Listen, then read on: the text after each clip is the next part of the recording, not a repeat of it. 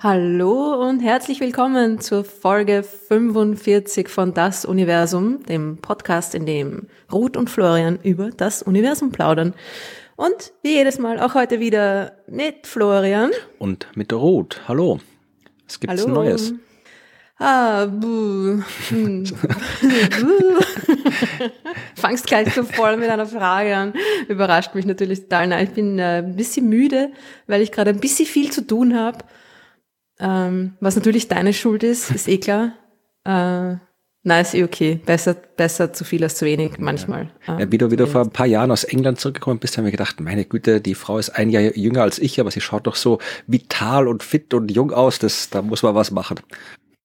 Was ich, ich bin sprachlos.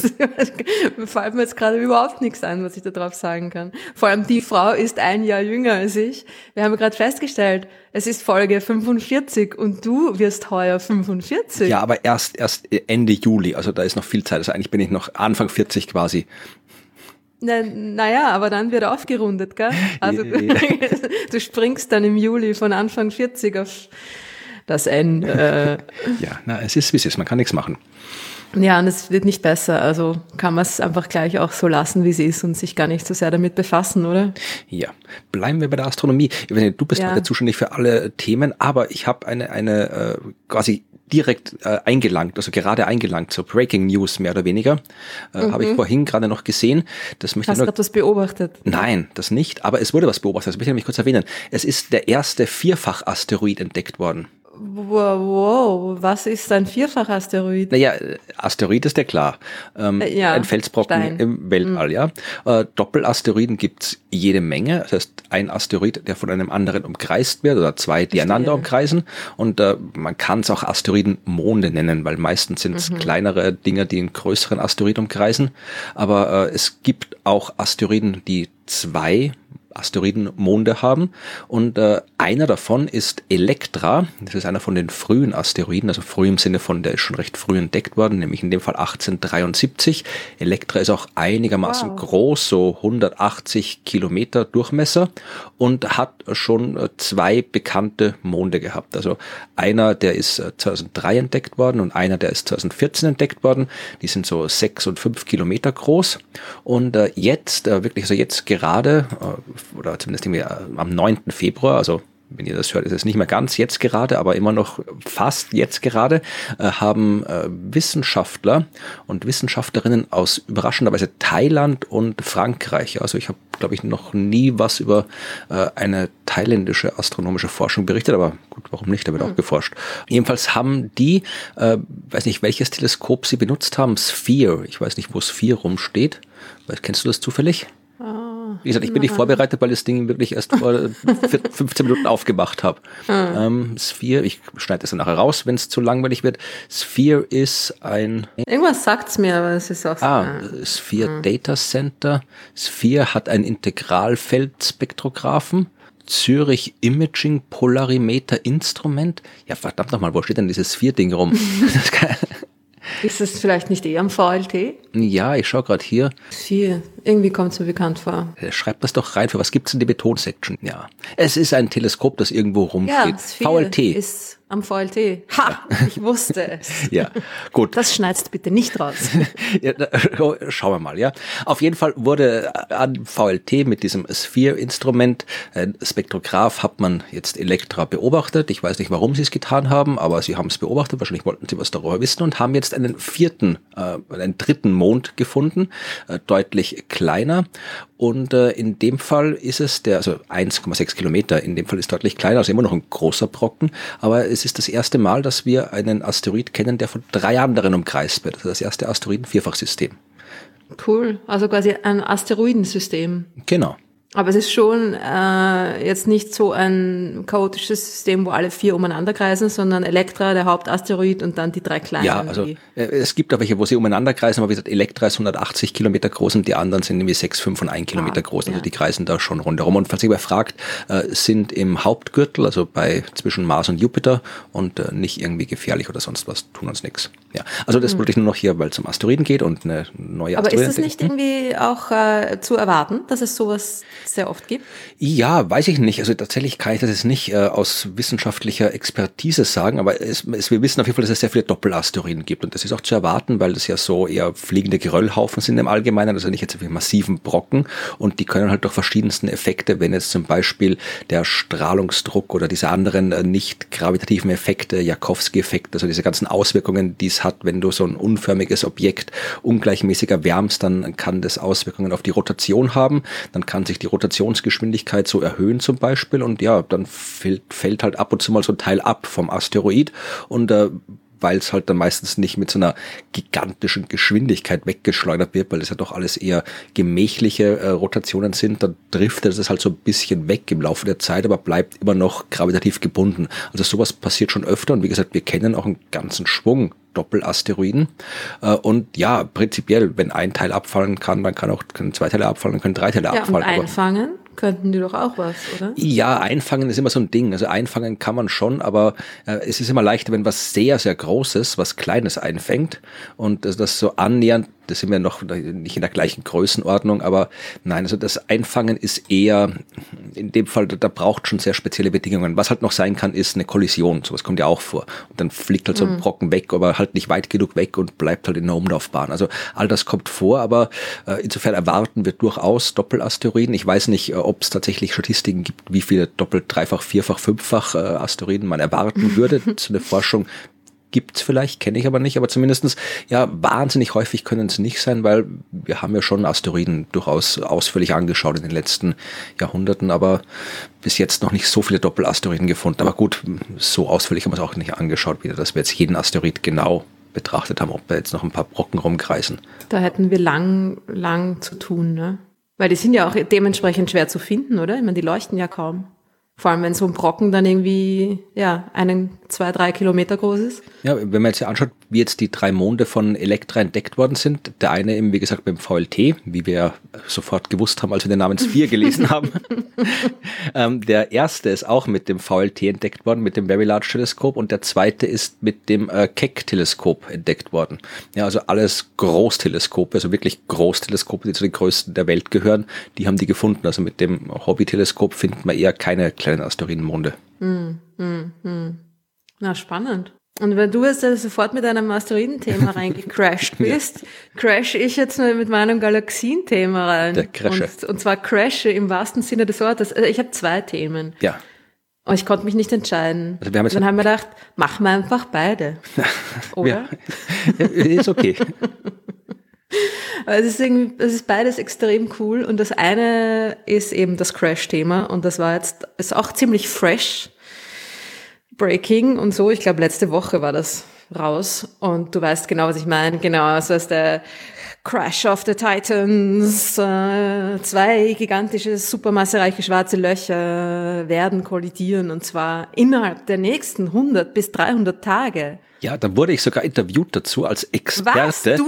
Von ja von äh, von Puls 24. Also, Nein, also da nicht, nicht mal, stolz drauf. Nicht genau. mal Puls 4, sondern nur Puls 24. Das ist so ein österreichischer Fernsehsender und quasi die Gut, Nachrichtensparte vom immerhin, österreichischen ja. Fernsehsender und habe mich halt interviewt. Ich so, ging sogar mit Bild, also ich habe per Skype so zugeschaltet. Aber wie gesagt, ich habe mir eh schon gedacht, ich habe gewusst, wenn es jetzt nicht Puls 24 gewesen wäre, hätte ich eh abgesagt, weil ich ja da, wenn es im Detail geht, tatsächlich kein Experte bin, aber die wollten halt wissen irgendwie, ja, was ist denn ein schwarzes Loch und äh, was passiert da? Also da stoßen halt schwarze Löcher zusammen und dann ging es noch ums James Webb Teleskop. Also das waren alles so, ja, Fragen, die ich durchaus beantworten kann. Wenn es tiefer gegangen wäre, dann hätte ich das nicht gemacht und habe mir während des Interviews gedacht, äh, vielleicht erzählt die Ruth in der nächsten Folge was drüber, dann weiß ich auch genau, für was ich jetzt hier als Experte im Fernsehen sitze. Tut sie, tut sie. Das ist ein bisschen so, wie, wie die, die Kronenzeitung mich damals äh, für, für das Lucy, für die Lucy-Mission, der genau. Wiener Expertin, was war das? Alarm. Genau, ja. Wie auch ja, immer. Das ist in den Medien einmal Ast lustig, Astronomie ist Astronomie, ja, da bist du Asteroidenexperte, genau. ich bin Galaxienexperte, das ist, ist ja alles, alles am Himmel ist ja wurscht. Alles eins, genau, ja. Na, aber das Ding ist, ist äh, ziemlich cool. Ich meine, es ist, ja, es ist wieder ein bisschen so ein, ein bisschen so eine Schlagzeile, klar. Und es basiert auf einem Paper, das, äh, also auf einer astronomischen Arbeit, ja, aber ein Paper, das nicht peer-reviewed, noch nicht peer-reviewed worden ist. Das sind halt wieder mal die Leute, die einfach ihre Papers, sobald sie sie submitten zu einem Journal, sobald sie sie abschicken, äh, bevor es noch äh, dann von anderen Leuten beurteilt wird, einfach schon gleich einmal online stellen auf diesen Preprint-Server und dann aufs Beste hoffen. Aber in dem Fall würde ich sagen, ist es gerechtfertigt, oder? Weil da geht es ja um etwas, wo jetzt nicht sagen kann, okay, wenn jetzt die Reviewer kommen und das dauert jetzt hier noch vier, fünf Monate, bis das veröffentlicht wird, was ja keine unrealistische Zeitskala ist, dann ist das Ereignis, um das es in dem Paper geht, ja eventuell schon passiert. Und man will es ja beobachten. Also in dem Fall, vielleicht erzählst du kurz mal, was es genau ist, für die, es nicht mitbekommen haben. Wir beide haben. wissen, dass wir beide haben Papers veröffentlicht und wir beide wissen, dass ein äh, von Abschicken bis zur Veröffentlichung Mm, ähm, Zeitraum von 300 Tagen sehr, sehr kurz angesetzt ja. ist. Klar, Sie haben recht, natürlich, müssen Sie machen, ja. weil wenn das Ganze durch den Referee-Prozess durchgeht, dann dauert das Monate im besten Fall. Ja? Und das Ding soll, äh, sollen zwei supermassereiche schwarze Löcher in zwei Galaxien far, far away in the universe, äh, 1,2 Milliarden Lichtjahre Entfernung, also jetzt nicht so frühes Universum, aber schon, schon ein Stück weit weg von uns. Und die sollen innerhalb der nächsten, naja, Monate bis vielleicht Jahre miteinander verschmelzen. Und das ist eigentlich zwar nichts Ungewöhnliches, aber das Ungewöhnliche daran ist, dass das für uns beobachtbar ist und dass es quasi in unserer Lebenszeit äh, passiert und dass es so noch nicht gelungen. Also so einen, einen Merger von zwei schwarzen Löchern. Wir wissen, dass es passiert, ja, aber quasi wirklich da live dabei zuzuschauen, das ist das, was, was natürlich das Aufregende ist daran. Ja. Ich habe mir das Paper ja kurz angeschaut, bevor ich da fürs Fernsehen interviewt worden Hast bin. schon. Ja, kurz reingeschaut, aber dann habe ich gedacht, nee, das ist irgendwie Beobachter Galaxienkram, das äh, schaue ich mir jetzt nicht im Detail an, da habe ich keine Zeit dafür.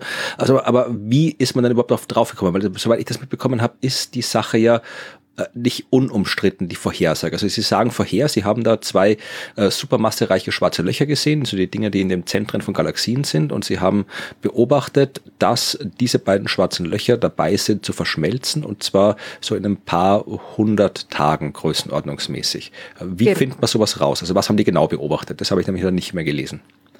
Was man da sieht, natürlich, wir wissen alle, schwarze Löcher sind unsichtbar. das, äh, ähm, Praktischerweise sind sie aber nicht in allen Wellenlängen unsichtbar und was sie beobachtet haben, ist Röntgenstrahlung.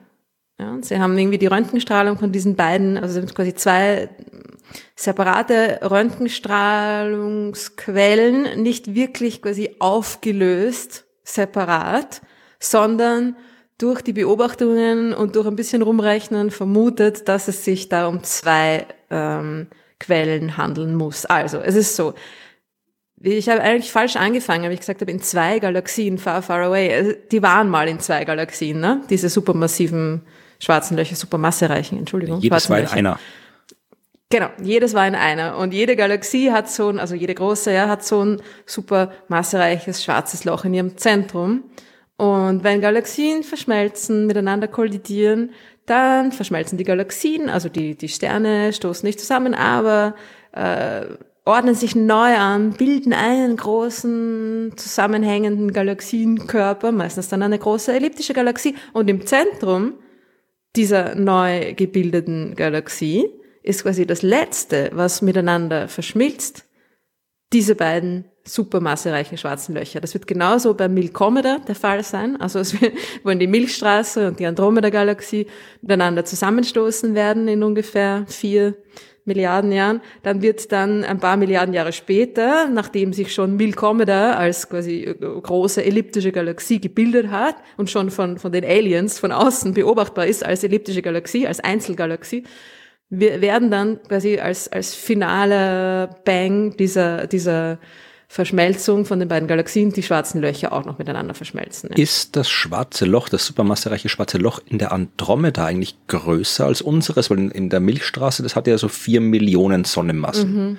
Ist das größer der kleinen Andromeda? Weiß man das? Es ist ein bisschen größer, ja. Ich weiß es jetzt nicht genau, aber es ist ein bisschen größer, weil die Andromeda-Galaxie Jo, das ist ja immer noch der Streit mit der Masse. Ne? Wer hat jetzt mehr Masse? Die Milchstraße hat sich in letzter Zeit mit, auch dank der, der neuen Gaia-Daten, hat sich ein bisschen gemausert und ein bisschen Masse zugelegt und hat vermutlich mehr Masse als erwartet oder als bisher gedacht. Die Andromeda-Galaxie ist ungefähr gleich geblieben oder vielleicht sogar ein bisschen abgenommen. Aber was man sicher weiß, ist, dass die Andromeda-Galaxie wesentlich mehr leuchtende Sterne hat als die Milchstraße. Das ist eine Propaganda, in den Umfragen wird so hingebastelt, dass wir besser ja, genau. dastehen.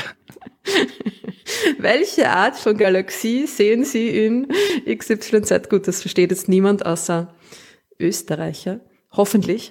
Hoffentlich ist unsere, unsere politische Misere nicht so weit äh, nach außen gedrungen. Aber ja, ähm, ja, also Andromeda ah, ist ja, größer und Löcher, genau, genau. die verschmelzen.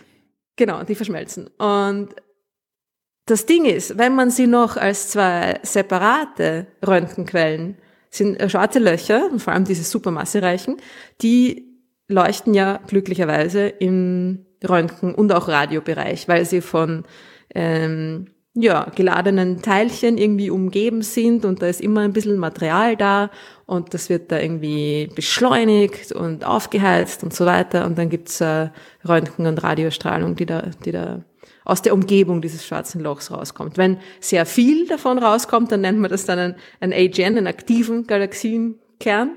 Äh, aber die meisten Galaxien haben halt irgendwie so ein, quasi so ein schlafendes schwarzes Loch in dem Zentrum, ist aber trotzdem äh, immer als, als Röntgenquelle zu beobachten. Und wenn du die zwei separat noch siehst, in dem schon verschmolzenen Galaxienkörper, sagen wir jetzt mal, ja, dann dauert das noch ewig, bis die miteinander verschmelzen, ja. Weil das einfach, die, die, die umkreisen einander und die, sie verlieren zwar immer mehr Energie, eben auch durch Gravitationswellen, die sie, die sie quasi äh, ab, ähm, absondern, äh, wegschicken, ja. aber ähm, es geht so langsam vor sich, dass sie verlieren ihren, ihren Drehimpuls so langsam, dass es wahrscheinlich dann nochmal nachdem die Galaxie quasi schon fertig ist, noch eine, noch eine Milliarde Jahre oder zumindest einige hundert Millionen oder wie auch immer Jahre dauert, bis sie wirklich miteinander verschmelzen. Ja. Und das ist eben das Ungewöhnliche, ja, dass es, dass sie, dass es jetzt, dass man jetzt dann quasi noch ein, ein, ein, eine Doppelquelle noch entdeckt hat, die zwar nicht mehr aufgelöst ist als Doppelquelle, weil sonst wird sie noch ewig dauern, bis sie, bis sie verschmilzt, ja, sondern dass man eine, eine, eine Doppelquelle gefunden hat, die sich schon so nah ist, dass es wirklich nur mehr so kurze Zeit dauern sollte, bis sie verschmelzen. Und wie hat man jetzt das herausgefunden, dass das, äh, ich habe nur was gesehen von, dass sie so Schwankungen in, im Licht gesehen genau. haben und dass sie daraus geschlossen haben, dass die jetzt bald miteinander verschmelzen müssen. Genau, also wenn sich diese zwei schwarzen Löcher da irgendwie extrem eng dann ja schon ne, in ihren letzten äh, Atemzügen extrem eng äh, umkreisen, dann passiert dann natürlich auch was mit dem Material, das da drumherum ist und mit der Röntgenstrahlung, die, die da erzeugt wird. Das heißt, du hast eine sich ändernde Röntgenquelle und natürlich ist das dann, das ist halt das, wo es, wo es ein bisschen fragwürdig wird, weil dann hast du natürlich ein Modell, das dir da modelliert, was, was, was da passiert und was für eine Strahlung du da erwarten würdest von diesem Ding. Ja?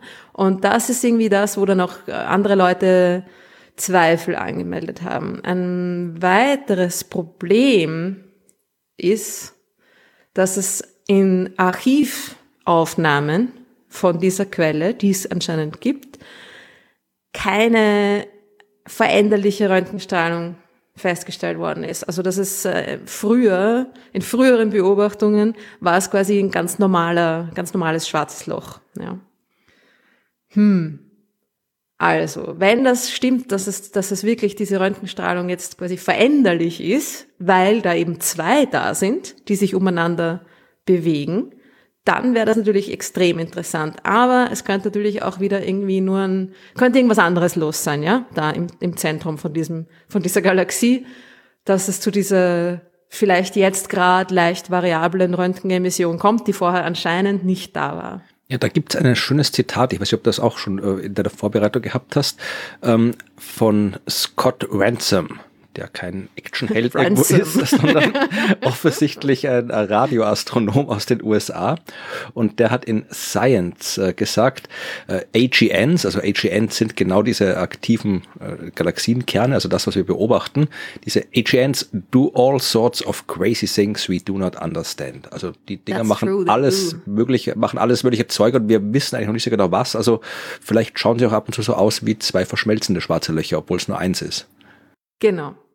Und also ehrlich gesagt ist das natürlich die wahrscheinlichere Variante, weil what are the odds? Ja, man muss sich mal vorstellen, was. Ja, was sind sie denn? Hat man das mal ausgerechnet? Gibt es da Daten? Es hat es hat ein Typ, äh, also ich habe das jetzt irgendwie nicht jetzt äh, großräumig der Fakt gecheckt, aber äh, äh, in einem anderen Artikel zu dem Thema wurde ein Astronom zitiert, der gesagt hat, dass es eine äh, 1 zu 10.000 Chance ist. Naja, ist gar nicht so. Was jetzt nicht so hab. wenig ist, ne? aber ich weiß nicht, ob der sich das auch ausgerechnet hat oder ob der jetzt einfach nur gesagt hat, hey, das ist ja eine Chance von keine 1 zu und die größte Zahl, die ihm im Moment eingefallen ist, ist 10.000 gewesen.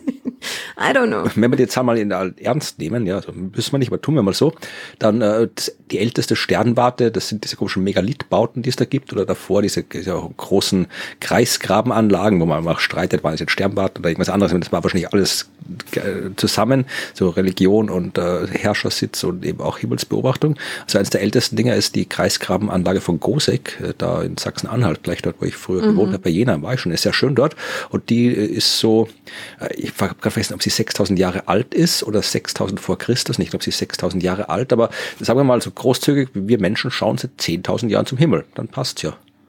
Dann könnte das jetzt, ja, also es ist noch dazu, es stimmt, es ist die Chance äh, in any given year, also in jedem beliebigen Jahr. Ja, 1 zu 10.000, aber das ist, klingt mir zu wenig. Ja, also wirklich. Ich, ich weiß nicht. Du bist die, die sich mit Galaxienkollisionen auskennt. Also du müsstest ja, wissen, wie viele im Schnitt kollidieren und dann, also die Daten müsste man theoretisch finden können, die Wahrscheinlichkeit. Man müsste sie ausrechnen können eigentlich. Das stimmt. Ja. Man könnte irgendwie sagen, okay, ein so ein Galaxien-Merger dauert ungefähr Hausnummer 10 Milliarden Jahre. Ja, das ist so eine. alles in allem. Oder, oder fünf, ist ja wurscht, ne? größenordnungsmäßig. Und dann könnte man irgendwie sagen, okay, wie viele Galaxien, die einander schon recht nahe sind und, und drauf und dran sind, miteinander zu äh, interagieren, zu beginnen gibt's in der Entfernung zwischen uns und äh, einer Milliarde Lichtjahren, wo dieses Ding gefunden ist, ja, oder vielleicht ein bisschen mehr, wie auch immer. Ne? Also so könnte man das schon hochrechnen. Ich meine, das stimmt natürlich. Es gibt halt einfach sehr, sehr viele Galaxien da draußen. Also es könnte schon ungefähr hinkommen. So, aber dann beantworten, also tun wir jetzt einfach mal so, als hm. würde das wirklich stattfinden. Dann ist natürlich die Frage, die sich dann alle stellen, äh, macht es dann irgendwie Bumm und wir sind ein Lichtblitz am Himmel oder was? Ja, genau. Das kann, kannst du dir vorstellen, dass es genauso sein wird, oder? ja. no, boring. Natürlich wieder mal für uns nichts zu sehen, ja. Also nicht mit unseren Augen. Äh, es gibt eine, also zuerst mal eine, eine, eine Neutrino-Flutwelle quasi, die natürlich äh, unsere Körper spurlos überschwappen wird, wie, wie es äh, immer Neutrinos tun. Aber man kann sich vorstellen, tada, wie die Neutrinos, äh, die hunderten Milliarden, Trilliarden von Neutrinos, die da pro Sekunde durch unseren Körper fliegen, wie die dann irgendwie plötzlich mehr werden. Äh, es wird einen uh, Burst of Radiation all over the spectrum geben. Das ist jetzt mal so das so ziemlich das Vageste, was man sich auch nur so vorstellen kann an Voraussagen von der Astronomie. es, ist, es wird Strahlung geben in allen Bereichen de, des Spektrums. Ähm, ja, sie haben in Wirklichkeit keine Ahnung, was wirklich zu beobachten sein wird. Gut, aber diese Neutrino-Geschichte, das ist ja doch halbwegs konkret, weil wir haben ja Neutrino-Observatorien, wie Ice genau. Cube in, in der Antarktis und so, und äh, die können ja sogar ein bisschen quasi gerichtet schauen, also schauen, wo was ja. herkommt. Und wenn die dann wirklich, man kann vermutlich auch vorhersagen, welche Menge an Neutrinos da kommen sollte, welche Menge davon äh, Ice Cube zum Beispiel detektieren kann. Also da müsste man eigentlich auch eine Vorhersage machen können, äh, wenn so und so viel Neutrinos aus der und der Ecke vom Himmel gemessen werden, dann passt es genau zu zwei verschmelzenden schwarzen Löchern in der Entfernung. Also das ist ja was theoretisch, wo man dann sagen kann, okay, das ist eine konkrete Vorhersage. Ja, das ist schon halbwegs konkret, ja, genau. Und das ist, äh, also es wird, Mm, wenn es sich dabei nicht um eine irgendwie total ähm, absorbierte Quelle handelt, was es ja nicht ist, weil man ja schon die Röntgenstrahlung sieht von der Quelle. Insofern wird man da auch, wenn die beiden dann verschmelzen, was sehen. Ja? Also wenn es passiert, wird man es vermutlich sehen und wissen, dass es passiert ist. Also höchstwahrscheinlich wird man da schon was sehen. Ja? Wir wissen nur nicht genau, was was zu erwarten ist. Also wir können jetzt nicht sagen, wir richten dieses Teleskop in der und der Wellenlänge dahin und dann werden wir die und die Helligkeit und so weiter und so fort sehen. Ja, das so, so genau kann man es nicht sagen, aber es ist wahrscheinlich, dass da, dass da doch einiges davon zu sehen ist. Ja, aber wir wissen, wo das Teil mhm. ist und wir haben genau. Teleskope und wenn wir da hinschauen, dann passiert halt irgendwie was genau. Komisches, dann, dann ja. Und das ist ja auch das, was passiert. Also sie haben trotz der ja, hm, leicht fragwürdigen Datenlage der, dieser Studie und dieser Vorhersage natürlich bei so einer Vorhersage schaut man trotzdem hin, auch wenn die Datenlage nicht so überzeugend ist. Äh, weil der, der Typ, der auch in diesem einen Artikel zitiert worden ist, mit der 1 zu 10.000 Chance, hat gesagt, rare events do happen. Na, so auch so unwahrscheinlich es sein mag, solche Sachen passieren. Und wenn man da jetzt schon irgendwie ein bisschen einen, einen Pointer hat, wo sowas passieren könnte, auch wenn die Chance sehr, sehr gering ist, zahlt sich das natürlich trotzdem aus, da jetzt irgendwie mal hinzuschauen. Und dann kommen die ganzen Target of Opportunity Proposals, die, die ganzen lustigen Astronomen, um unser normaler Astronomenleben zu zerstören, eingereicht haben bei den großen Teleskopen.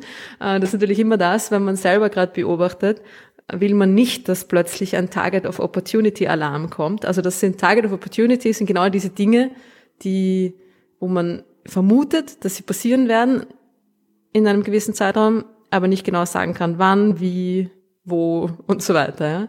Also wenn, wenn die Gelegenheit sich ergibt, when the opportunity arises, then observe this thing, ja. Und dann haben sie bei verschiedensten Teleskopen natürlich irgendwie so äh, Zeit, eingereicht. Das Interessanteste oder für mich Interessanteste, weil ich es nicht kannte, war, es soll mit dem Neutron Star Interior Composition Explorer beobachtet werden. Neutron Star Interior Composition Explorer, was könnte das sein?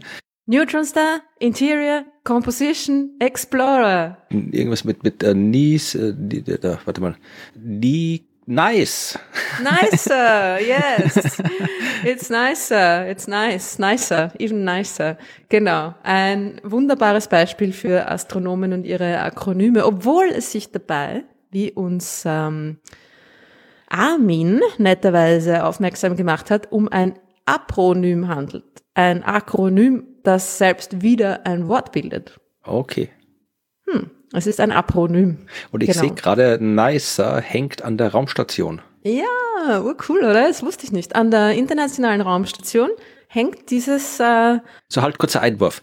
Äh, ja. Ist äh, die internationale Raumstation, die ISS, ist das ein Akronym oder ein Apronym? Weil es könnte ja auch IS heißen. Ja, aber IS ist kein Wort. Sicher, also IS auf. Bitte. Was, das ist ein Wort. Egal, Entschuldigung, um, mach weiter. Es ist an der Raumstation. Ich bin müde, Florian.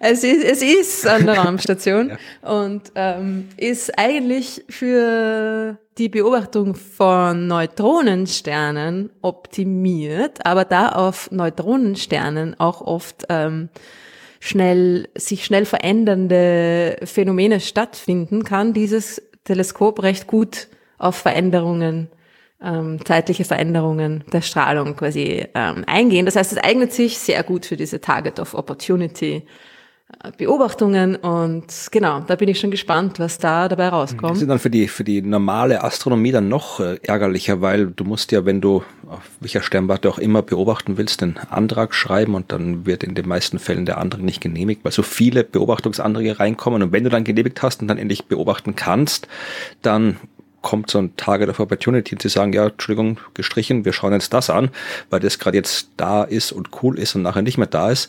Und wenn du dann hier äh, den Beobachtungsantrag hier auf dem Ding auf der Raumstation hast, ja, die ja auch noch eine begrenzte Lebenszeit hat, also da weiß man gar nicht, ob das noch dann irgendwann in den nächsten paar Jahren überhaupt noch da ist, dieses Instrument, dann ist es nochmal ärgerlicher, wenn dir die Kollision der schwarzen Löcher hier deine Beobachtung mhm. zusammenhaut.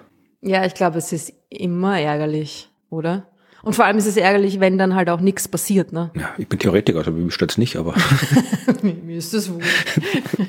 Nein, es ist natürlich immer ärgerlich. Man ist natürlich immer sehr äh, egoistisch in dem Sinn, dass man seine eigenen Beobachtungen irgendwie durchkriegen will, klar, aber in Wirklichkeit, es macht natürlich schon Sinn, dass, dass man solche Sachen einfach beobachten muss, wenn sie passieren, ist, ist eh auch klar. Ja. Also wir sind da, wir haben da schon Verständnis. So ist es ja nicht. Aber ja, werden wir sehen. Aber immer im 100 bis 300 Tage, ja. ja also, das ist noch, noch heuer. Vor allem, ja. also das Ding ist im Jänner, Ende Jänner ist es veröffentlicht worden. Das heißt, wenn man die 300 Tage ernst nimmt, sollte es bis Anfang Dezember stattgefunden haben. Ja, schauen wir mal, was dann, wir, wir haben ja dann, werden wir sicher wieder darüber berichten. Aber wir müssen noch eine Frage klären, die uns sicherlich gestellt wird, wenn wir sie nicht klären. Äh, wenn schwarze Löcher kollidieren, gibt es Gravitationswellen. Wir haben Gravitationswellen-Observatorien. Yeah, yeah. Was machen die? Mhm, mhm, mhm. Na, die werden in dem Fall, was dieses Objekt betrifft, leider nur Däumchen drehen können können, weil die Gravitationswellendetektoren, die wir jetzt haben, also die Erde ist zu klein, ne?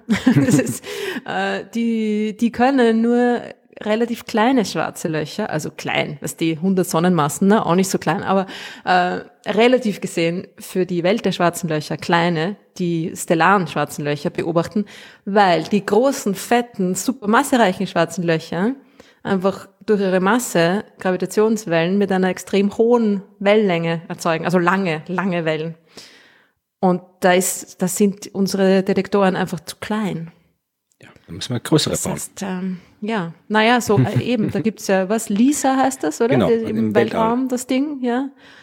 Weiß nicht, ob die, ob, ob Lisa das dann schon könnte. Ich glaube schon. Ich glaube, ich habe gelesen, Lisa ginge, aber ja, das, das dauert halt noch irgendwie ein paar, zehn Jahre oder sowas, bis das Teil vielleicht mal fertig ist. Ja, na, vielleicht waren da die Beobachtungen auch ungenau und es sind statt 100 bis 300 irgendwie 3000 Tage, dann geht's vielleicht noch mit Lisa. Aber ja, auf der Erde, die Gravitationswellendetektoren können so ein, so ein äh, Objekt nicht so, oder so ein, ein Phänomen leider nicht beobachten. Die können bis ungefähr ein paar hundert ne, oder, oder tausend Sonnenmassen, Gravitationswellen, die von Objekten mit der Masse äh, erzeugt werden, detektieren. Aber dann, ich meine, das sind, da ist ja diese, dieser Unterschied ne, zwischen den schwarzen Löchern, die durch Sterntod entstehen, also einzelne Objekte quasi, einzelne Sterne, die, die explodieren und dann schwarzes Loch werden, ne, die so, ja, ein paar Dutzend bis zu maximal irgendwie knapp 100 Sonnenmassen haben und dann eben diese supermassereichen schwarzen Löcher, die in den Zentren von Galaxien sitzen.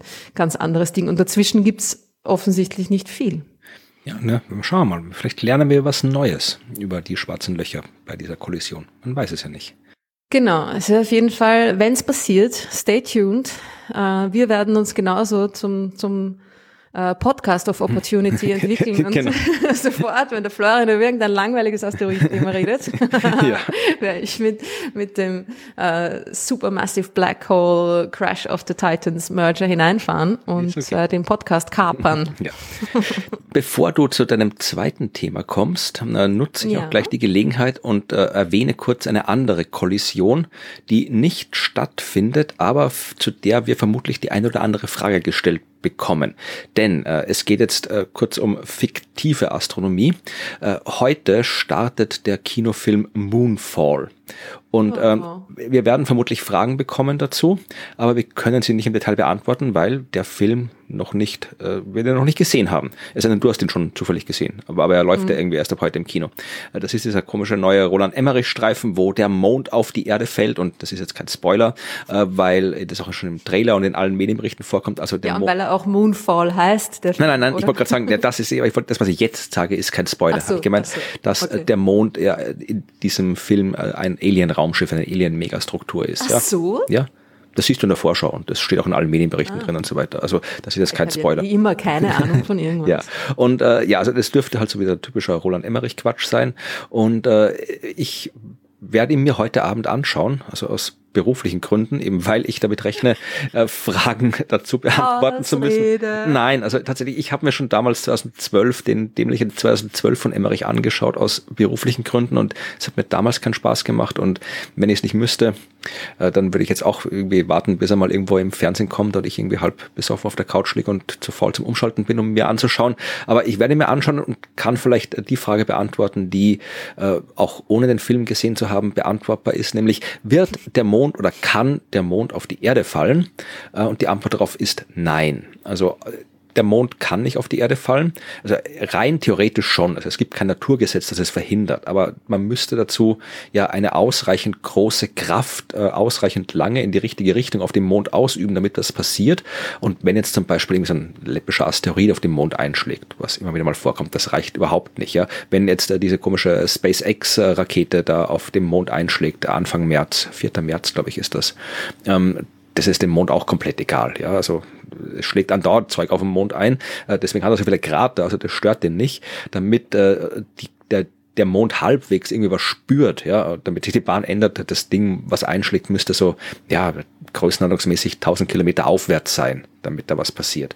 Und äh, ja, sowas haben wir nicht in der Nähe. Also wir haben keine Ahnung, die Venus und den Mars, aber die sind halt auch, die bleiben halt auch da, wo sie sind, ja. Also da passiert nichts. Also wenn was richtig Arges passiert, dann schon. ja, aber, aber, das ist halt, das ist halt, das muss man, das ist dann wirklich ein, ein extremes Science-Fiction-Szenario, dass halt die Planetenbahnen, die seit viereinhalb Milliarden Jahren stabil sind und von denen wir wissen, dass sie auch stabil bleiben die nächsten Milliarden Jahre, dass die plötzlich instabil werden, da muss halt wirklich, keine Ahnung, da muss halt dann, ja, was weiß ich, ein anderer Stern durch Sonnensystem fliegen und sowas, ja, passiert halt mit einer Wahrscheinlichkeit, die Die wird man ja auch kommen ist. sehen. Ja, ne? sehr, sehr lange vorher. Ja. Ja. Also der Mond kann nicht auf die Erde fallen, was halt sein kann, irgendwie, du, äh, selbst wenn man jetzt irgendwie so den Mond anschubst, wie auch immer, wir haben schon vor, wir haben ja hier eine Alien-Superschubse und schubsen den Mond damit an und äh, dann, wenn das, wenn du einfach nur ein bisschen anschubst, dann änderst du ja auch nur die Bahn. Ja, du änderst nur die Bahn. Er hat halt ein bisschen eine elliptischere Bahn als vorher oder ein bisschen geneigtere Bahn als vorher.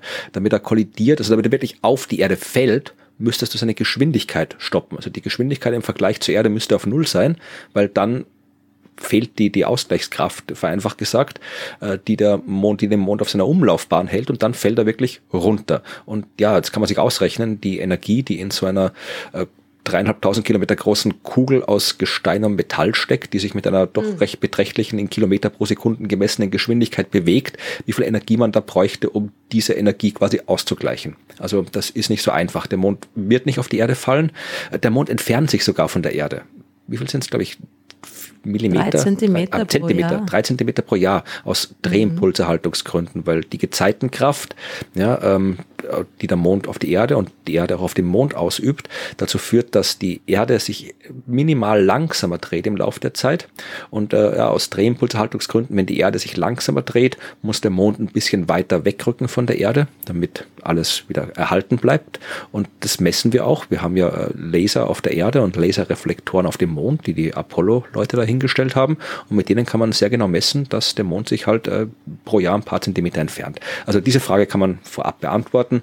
Wer sich Sorgen macht, dass irgendwas von dem, was äh, in diesem Moonfall-Film stattfindet, real sein könnte, ähm, also der Mond wird nicht auf die Erde fallen. Auch nicht, wenn er ein außerirdisches Raumschiff wäre? Ja, wenn, da, wenn der Mond ein außerirdisches Raumschiff wäre, dann ist alles Mögliche möglich, ja. Aber wir gehen davon aus, oder wir können mit ziemlicher Sicherheit davon ausgehen, dass der Mond kein außerirdisches Raumschiff ist.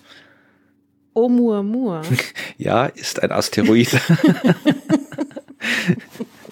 Kam ins Innere des Sonnensystems, um nachzuschauen, ob mit dem Alien-Raumschiff Mond auch noch alles in Ordnung ist. Ganze Quatsch schneide ich raus, ja, ja. Waren Sie Offensichtlich waren sie zufrieden und sind wieder abgerauscht. Ja. Also es kann nichts passieren. Ja, und woher ja, ich meine, wie man auf solche das? Ideen kommt. Ja. Na gut, der, ja. Ja, das ist tatsächlich, das ist klassisches Roland Emmerich äh, Drehbuch. Also das ist immer so. Äh, ich meine, ich finde die Idee irgendwie schon, ich meine, da musst du mal drauf kommen. Nein, nein, oder? das wollte ich gerade sagen. Das war ja wie bei 2012. Hm. Bei 2012, dem Film, da hat Emmerich auch so eine existierende Verschwörungstheorie genommen. Am 21. Dezember 2012, wegen irgendwelchem Maya-Quatsch, äh, geht die Erde unter und hat dann daraus hier einen äh, Katastrophen-Patriotismus-Film gemacht, den er immer macht. Und jetzt ist es gleich. Also es gibt ja auch jetzt Verschwörungstheorien und Pseudowissenschaftler, die behaupten, dass der Mond ein Raumschiff ist. Das gibt's ja. Also ist es nicht ganz so populär wie diese diversen anderen Verschwörungstheorien, aber die Leute gibt's. Mit denen hatte ich auch schon Kontakt. Also das ist auch was, was existiert. Und aber war da, ist das nicht auch irgendwie so, ist das nicht eine, eine rechte Nazi-Geschichte irgendwie? Das hängt so? alles damit zusammen. Also beim Mond ist so viel rechts dabei, aber auch einfach nur viel, viel Quatsch, also einfach klassische Pseudowissenschaft. Also ähm, ich guck mal, ob ich doch irgendwie in meinem alten Blog äh, die, die Artikel und Konversationen finde, die ich mit einem so einem Typen geführt habe.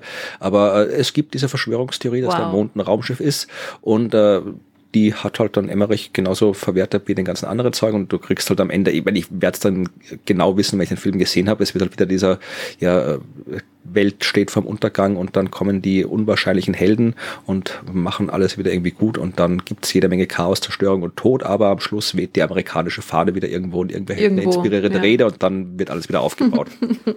aber wie gesagt, in der nächsten Folge kann ich mehr davon berichten. Ich wollte euch nur sagen, also ihr müsst uns nicht fragen, was, ihr, was wir schon für den Film halten, weil wir haben ihn noch nicht gesehen und ihr müsst uns auch nicht fragen, ob der Mond auf die Erde fallen wird, weil das passiert nicht. Ja, und wenn ihr uns fragt, was haltet ihr denn von dem Film, dann muss ich ihn mir aus beruflichen Gründen auch noch anschauen. Also bitte nicht. Refrain from this. Ähm, ja. Aber spannend. Also ich meine, ich finde es ja irgendwie eh auch lustig. Also 2012, ich glaube, den habe ich gar nicht gesehen. Ja, hast nichts verpasst. Also die Wissenschaft wurde abgehandelt in dem Satz, die Neutrinos in der Sonne sind mutiert. Geil. und dadurch ist irgendwo die Erde ihnen aufgeschmolzen und die Kontinente haben sich, sind versunken und gekippt und alles hat sich verdreht und ja, eine Flutwelle ist über den Himalaya geschwappt. Mir, also, wenn ich Emmerich wäre, ich würde irgendwas mit Flat Earth machen. Ja, schreibe Was passiert, doch. wenn die Erde wirklich, also die Erde ist irgendwie, die Erde ist dann doch eine Scheibe und irgendwas passiert, also ich meine, dann rollt sie sich irgendwie auf an den Rändern oder keine Ahnung ähm, Elefanten, Schildkröten und so weiter. Also ich meine, da wäre voll was drin, oder? Die Elefanten kommen plötzlich rauf, die wollen auch mal oben stehen. Eben, genau. Die Schnauze voll. Kann er 10.000 Kilometer große Elefanten filmen, der Emmerich? Ja, dann schreibe ihm das. Ja.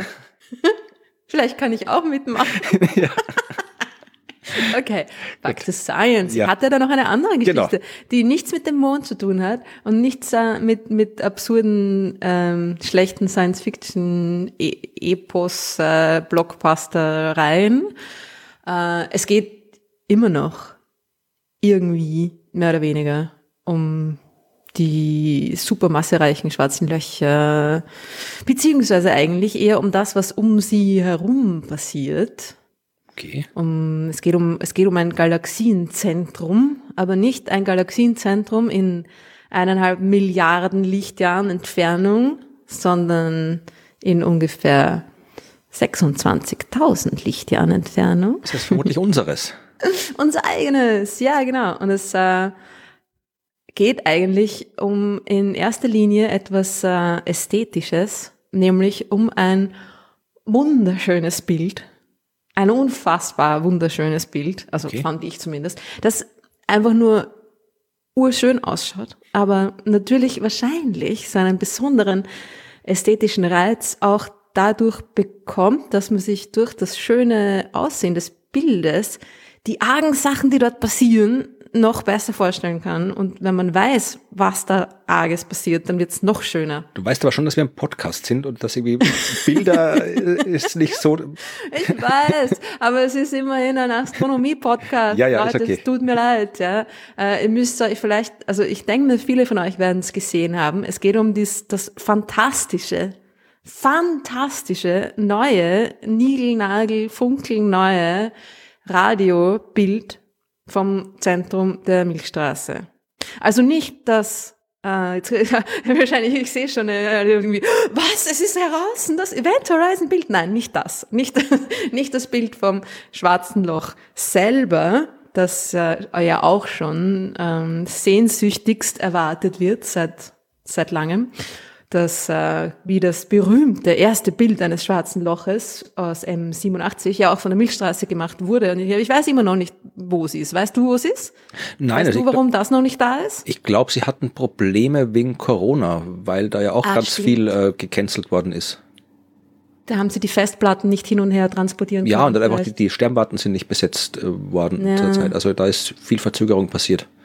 Ja, aber gut, das wird dann vielleicht, aber das ist natürlich auch irgendwie, vielleicht ist es nicht, vielleicht hat es nicht so gut ausgeschaut. ja, oder es ist ein riesengroßes ja. Alien-Raumschiff auf dem Weg zu uns. das auf uns zukommt und bald in den Mond hineinkracht. Nein.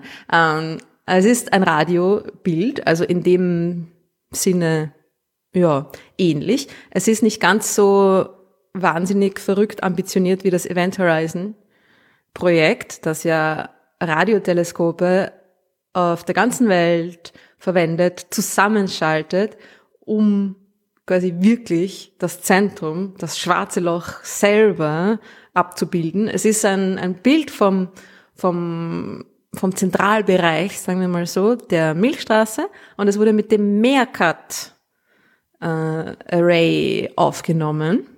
Okay, was und es ist, ist einfach so cool. Meerkat, ah, Meerkat ist lustig, weil Meerkat ist ähm, nicht ganz ein Akronym.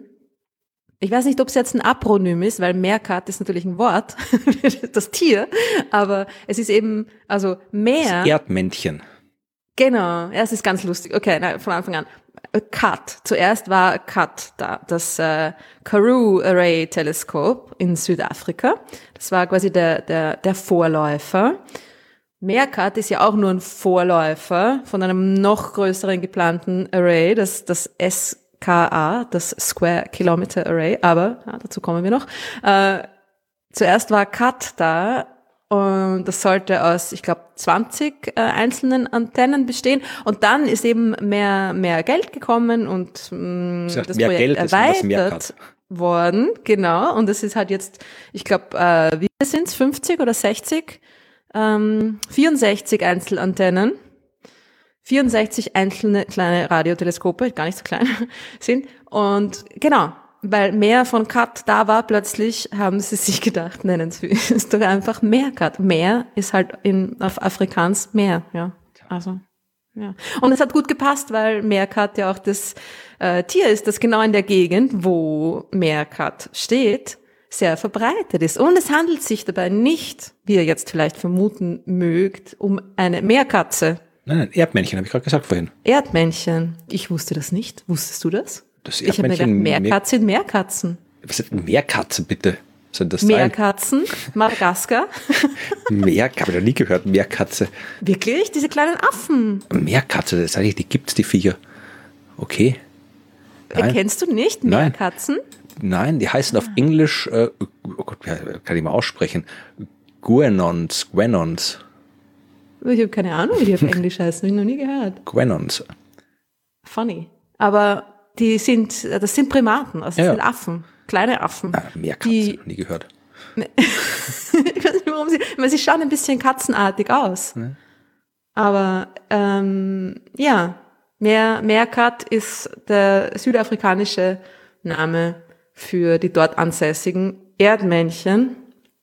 Und darum passt der Name von dem Teleskop ganz gut. Wie auch immer. Also die haben jetzt ein schönes, schönes Bild gesehen, das so schön ist, aber wir können es alle nicht sehen, das Bild, aber erklär uns doch mal, was drauf ist. Es ist ein extrem, extrem, extrem cooles Bild. Es bildet das, das Bild bildet äh, das Zentrum der Milchstraße ab und zwar einen ziemlich großen Bereich doch. Also es hat, das, dieses neue tolle Bild hat ein, eine Fläche von ungefähr sechs Quadratgrad, mhm. falls euch das was sagt. Also ähm, das ist ungefähr so mh, mm, zehnmal der Vollmond nebeneinander und dann noch ein bisschen breiter, so in die Richtung. Oder wenn man die Hand ausstreckt, wenn man die Faust ausstreckt, dann ist die, die Breite einer Faust in der ausgestreckten Hand ungefähr zehn Grad. Das heißt, dieses Bild ist irgendwie, ja, es sind, glaube ich, zwei, zweieinhalb mal vier Grad oder so irgendwie ist es groß, ja. Also es ist kleiner als eine ausgestreckte Faust, was aber doch eigentlich ein sehr großes Bild ist, ja. Also für ein astronomisches Bild ist das eine, eine doch ein, ein recht großer Bereich. Und in diesem Bild sieht man zuerst mal Sagittarius A Stern, die Radioquelle und Röntgenquelle und so weiter, äh, die wirklich von dem schwarzen Loch selber kommt, das sich da im Zentrum der Milchstraße befindet, beziehungsweise dem Material, das da ganz nah auch drumherum ist und so.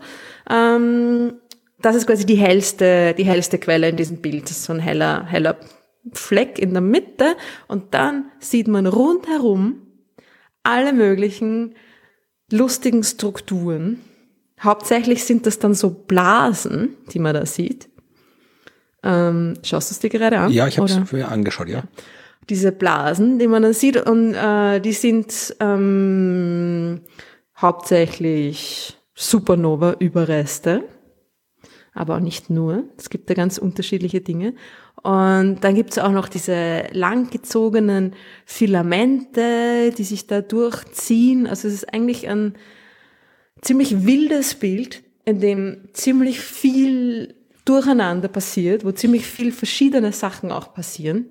Und es aber trotzdem so eine Art Komposition ist, so eine, so eine, eine Einheit irgendwie hat. Ja, also natürlich liegt es auch daran, dass es Radiodaten sind, die man halt dann irgendwie visuell darstellen muss und mit entsprechenden Farben ausstatten. Und sie haben natürlich schon noch vermutlich sehr bemüht, durch die Farbwahl dafür zu sorgen, dass das halt entsprechend auch beeindruckend ausschaut. Also vor allem auch wenn ich mir jetzt, ich habe jetzt hier mal das, das Paper dazu aufgemacht und wenn du das Ganze in der wissenschaftlichen Version anschaust, man, die Farben sind gleich, aber das ist auch ein anderer Bildausschnitt gewählt und so und da schaut es dann wieder ganz anders aus. Aber es sind da noch weitere Abbildungen drin, zum Beispiel direkt äh, vom ist das direkt, das ist eine Supernova, glaube ich, die aus dem Bild so rausvergrößert. Das schaut auch, mhm. das schon, das sind coole Bilder. Also man kann auch das Paper, das hat auch die Filamente, sind da nochmal wieder Teil drin. Also es sind schon alles schöne, schöne Radiobilder. Schon ein bisschen so aus wie ein bisschen so ein zerkratztes altes Bild. Aber diese Kratzer, das sind genau diese Filamente. Mhm, genau. Und die Auflösung ist, also, das ist ja auch irgendwie das Besondere. Das Ding ist ja, das ist ein Radiobild, ja. Das sind Radiowellen, die da zu uns kommen. Radiowellen sind sehr lang, sehr große Lichtwellen quasi. Also haben eine sehr lange Wellenlänge, niedrige Energie, lange Wellenlänge. Und die Auflösung eines Bildes hängt ja auch immer, also von der Größe des Teleskops, ja, aber auch von der Wellenlänge des Lichts, das ich beobachte, ab. Mhm. Das heißt, bei Radiobildern ist es viel, viel schwerer, eine gute Auflösung zu bekommen als bei Bildern mit Licht von niedrigerer Wellenlänge. Ja? Und das Ding hat eine Auflösung von vier Bogensekunden. Gut, das muss ein bisschen Kontext äh, tun. vier Bogensekunden. Also das ist irgendwie, ähm, ich glaube, die, die, der, der Durchmesser eines dünnen menschlichen Haares, das man im ausgestreckten, in der ausgestreckten Hand hält. Mhm. So, wenn ich mir ein Haar ausreiße und dünne Haare habe und es dann mit ausgestreckten Armen vor, vor mir hinhalte, dann das entspricht ungefähr einer, einer Größe, die einer Auflösung von vier Bogensekunden entspricht. Und das ist jetzt für ein Bild mit sichtbarem Licht nicht besonders gut, ja. Also ein vier Bogensekunden ist irgendwie, ja, das, das, das ist äh, so wahrscheinlich sogar schlecht für, für ein kleines Amateurteleskop. Aber die, bei, bei Radiobildern ist das, ist das herausragend, ja. Also das ist wirklich, wirklich großartig. Und drum hat man ja auch diese, sieht man diese, diese einzelnen Details, ja, in diesen Supernova-Blasen, die man da sieht. Du siehst wirklich quasi den, den Randbereich, wo die, wo die, das, das, das Material oder die, die Energie, die da, da nach außen strömt, da auf das interstellare Medium irgendwie trifft und abgebremst wird. Ja? Und dadurch kommen ja, kommt ja diese Strahlung auch zustande. Was du vorher mit den Farben gesagt hast, das ist auch super interessant. Es gibt eine Version von dem Bild, die das ist das, das Allerschönste von allen, finde ich. Es gibt mehrere Versionen davon, wo halt verschiedene, bei einem ist quasi die Intensität nur, die Intensität der Strahlung, also quasi die Radiohelligkeit, ja, da skaliert und dann gibt es noch andere Möglichkeiten. Man kann einfach an, verschiedene Dinge abbilden, klar, ja, sind ja einfach Falschfarben. Aber äh, in einer Version des Bildes, und das war auch das ähm, Astronomy Picture of the Day vor ein paar Tagen, Moment mal, wann? Ich habe es mir sogar aufgeschrieben. Ah, am 2. Februar ist vor einer Woche. Und da haben sie das Bild ähm, mit dem spektralen Index eingefärbt. Das heißt, das ist quasi, sie haben es ist eine Art Radiofarbe, mit der sie die, die, die Strukturen eingefärbt haben. Das ist jetzt natürlich nicht, dass man sagt, okay, ja, das sind jetzt echte Farben, weil Radio ist Radio, da gibt's keine echten Farben. Aber es ist je nachdem, welche welche Form da das das, das Radiospektrum in dem Bereich hatte, was eine, quasi einer Art Farbverteilung entspricht, ja, haben sie die, diese Filamente und diese Strukturen eingefärbt. Das heißt, da ist auch Information drinnen in diesen mhm. Farben. Und man sieht dann, dass die unterschiedlichen Filamente und Objekte unterschiedliche Farben haben, je nachdem, wie sie erzeugt worden sind. Ja? Also da haben typischerweise diese Filamente irgendwie andere Farben als die Bubbles, ja, diese Supernova-Explosionsüberreste, weil sie einfach auf andere Art entstanden sind. Das ist das Coole an diesem Bild. Ja? Du hast ähm, abgesehen von der, von der Schönheit des Bilds, hast du da einfach auch voll viel Information über die Entstehung dieser Strahlung drinnen. Ja, ja also ich habe jetzt tatsächlich auch das ist dieses Bild gerade aufgemacht und ich werde die Bilder alle in den Shownotes verlinken. Und äh, ich habe mich gerade, werde ich ein bisschen, ein bisschen geärgert, weil das ist oft ein Problem äh, bei solchen Bildern. Also zum Beispiel die Seite Astronomy Picture of the Day ist eine sehr schöne Seite. Gibt es auch auf Deutsch, äh, wo einfach der Text zu dem Bild immer auf mhm. Deutsch geschrieben ist. Also das sind wirklich immer schöne Bilder und informative Bilder. Das Problem ist, äh, man kann die halt auf dieser Seite anschauen, aber jetzt, wenn man sie zum Beispiel irgendwo anders teilen will oder wenn ich sie in meinem Blog verwenden will, geht das sehr, sehr oft nicht, weil das halt ja Bilder sind, sind keine freien Bilder, da ist kein irgendwie äh, Copyright drauf oder so. Also da ist Copyright drauf oder aber keine freie Lizenz. Mhm. Das heißt, äh, ich habe auch schon tatsächlich schon mal Probleme bekommen, weil ich irgendwie noch, das schon meiner Anfangs als Blogger habe ich oft gedacht, okay, das sind wissenschaftliche Bilder und ich war ein wissenschaftliches ja. Blog, das kann man, das ist halt, ist halt so, kann man einfach nehmen.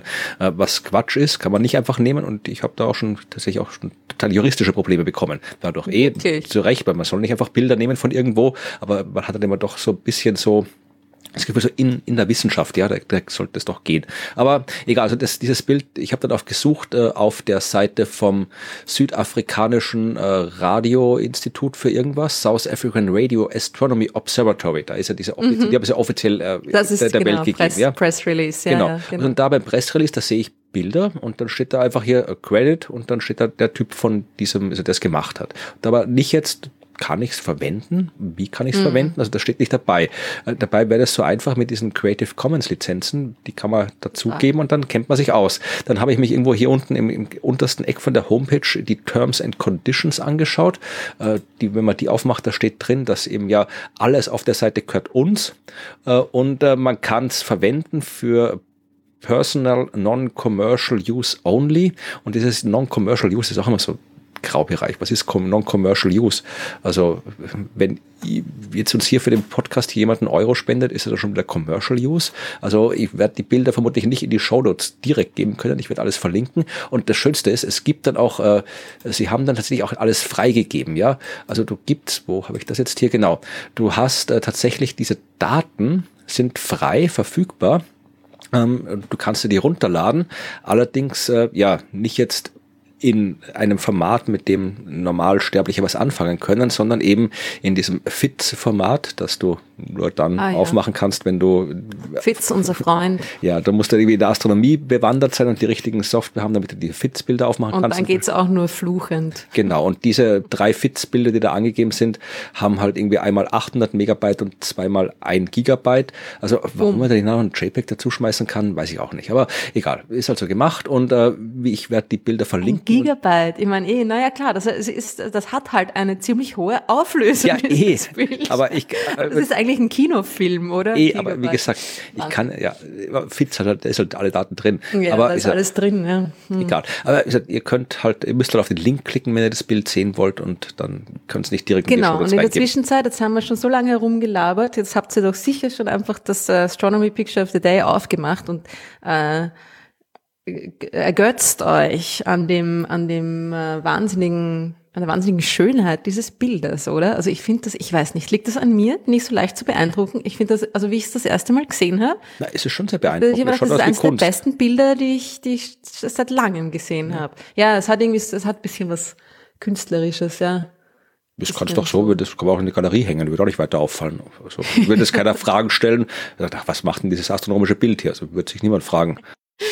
Ja, aber irgendwie das, das, das Faszinierende ist halt auch, dass es ja wirklich, ähm, also nicht nur ein schönes Bild ist, ne, sondern dass da so viel drinnen steckt und vor allem auch diese unterschiedlichen Strukturen und da, dass diese, gerade diese Filamente, die sind ja auch super interessant und die kommen, finde ich, in dem Farb Bild da noch besser zur Geltung. Ja? Dieses Bild hat quasi das Zentrum, das schwarze Loch. Ja? Man sieht auch schon ansatzweise dieses, diese, diese bipolare Struktur. Ja? Dieses, äh, es ist in dem Bild links, rechts symmetrisch, geht, da geht irgendwie Material quasi raus aus diesem schwarzen Loch. In Wirklichkeit ist das oben und unten vom, von der Ebene der, der, der Galaxis. Ja? Also das ist, es ist quasi ähm, rotiert.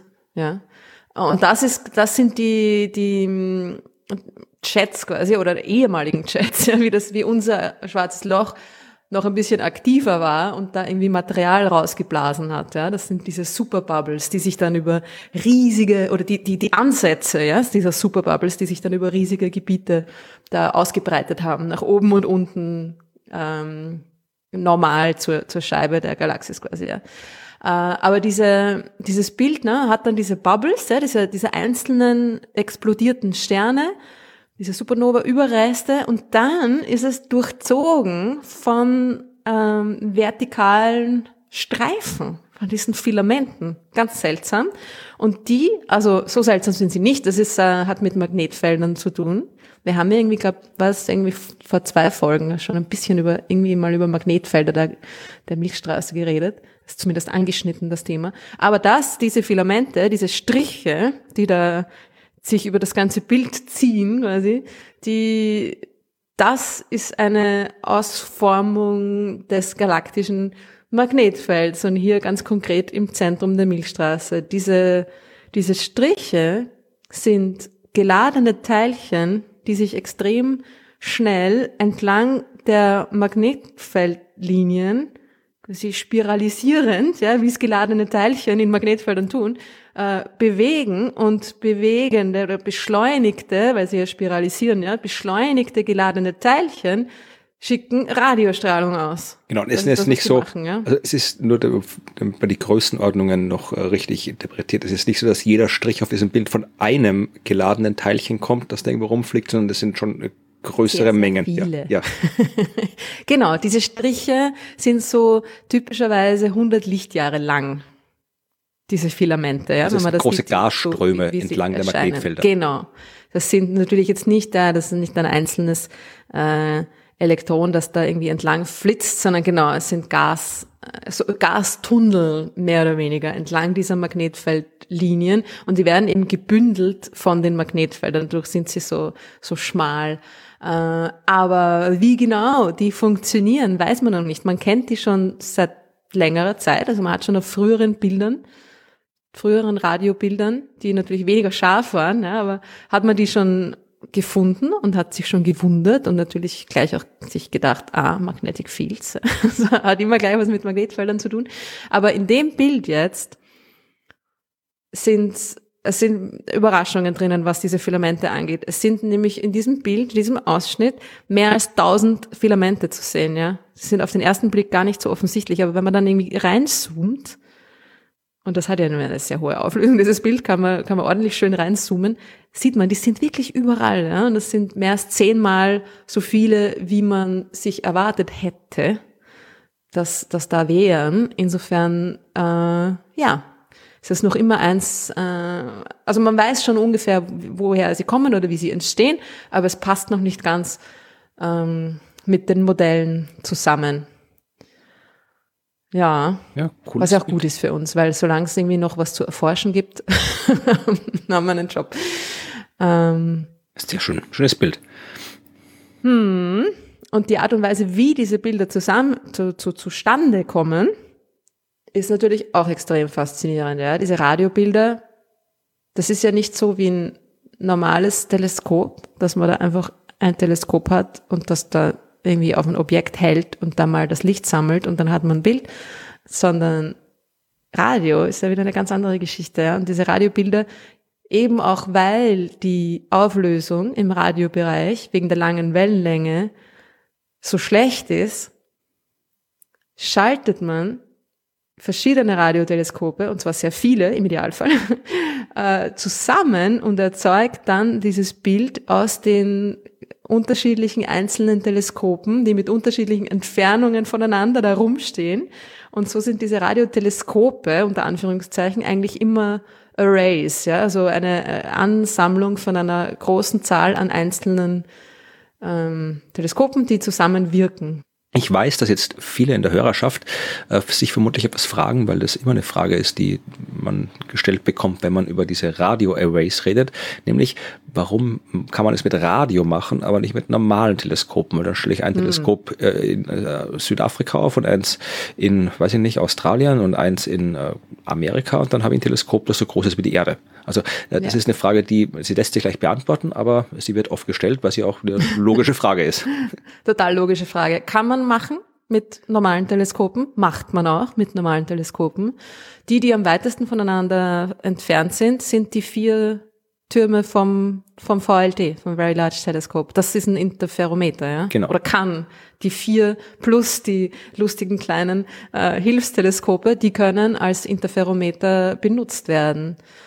Und die sind aber nur irgendwie ein paar, ich glaube, in, in ihrer Maximalentfernung irgendwie 100 Meter voneinander entfernt. Ja? Einfach weil die Lichtwellenlänge im optischen Bereich, im sichtbaren und auch infraroten Licht, ja, so klein ist, dass es so schwierig ist, diese Wellen so genau wie es notwendig ist zu überlagern. Du musst die ja wirklich, du musst dir nicht nur addieren, die Signale, wie bei einem wenn du von, wenn du mit einem normalen Teleskop einfach nur ein Bild machst, wie jetzt zum Beispiel das Hubble Deep Field, ja, dann machst du viele einzelne Aufnahmen und addierst diese Aufnahmen nachher. Dann kriegst du auch irgendwie ein besseres Bild, ja.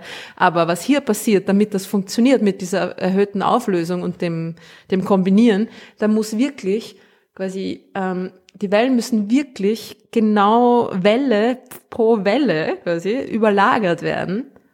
Und das ist das, man schafft es einfach nicht, die, die, die Zeit genau genug zu messen, um, um, um das, diese kleinen optischen Wellen genau genug zu überlagern. Ja, also die äh, optischen, was ist das, Nanometer, äh, was die mhm. Wellenlängen im optischen sind, und beim Radio sind es halt irgendwie Millimeter, Zentimeter, Meter, je nachdem, was du genau anschaust.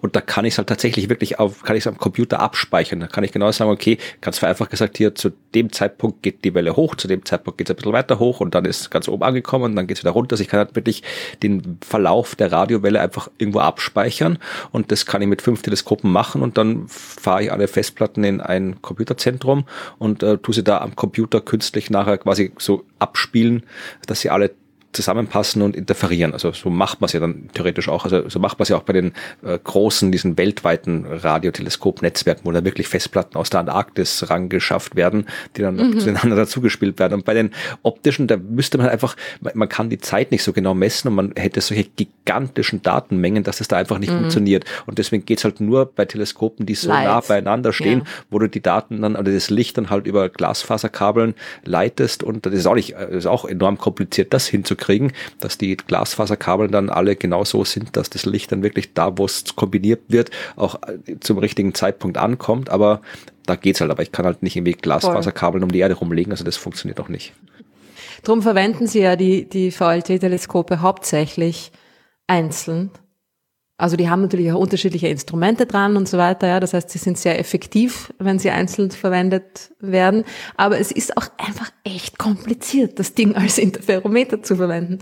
Ähm, und drum, ja, also es ist irgendwie einfach noch, wir sind noch nicht so weit, aber dass, dass das mit Radioteleskopen schon so gut funktioniert, ist ja eh auch cool, weil da ist so viel Information auch drinnen. Weil ja glücklicherweise mit diesen mit ähm, ja, Synchrotronstrahlung und so weiter, ja, all diese Dinge, die, die, die, die mit geladenen Teilchen passieren, die liegen meistens ja dann im, im Radiobereich und da kann man sehr viel Information da auch aus diesen Radiobildern rausziehen.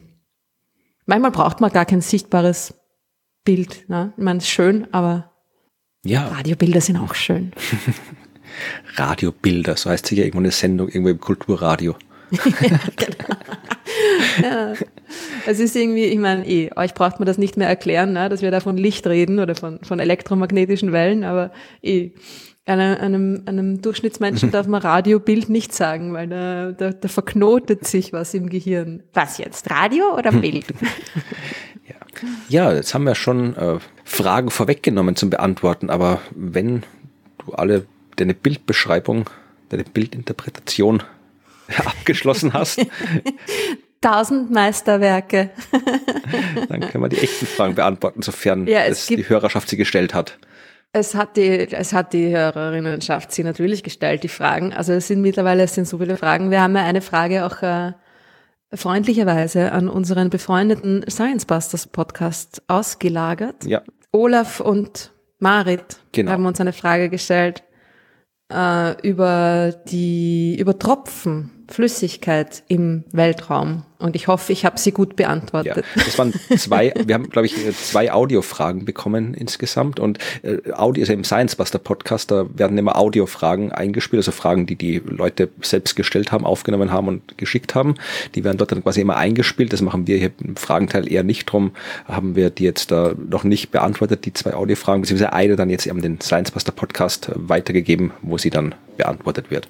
Nur falls sich wer wundert, warum die Audiofragen noch nicht beantwortet worden sind.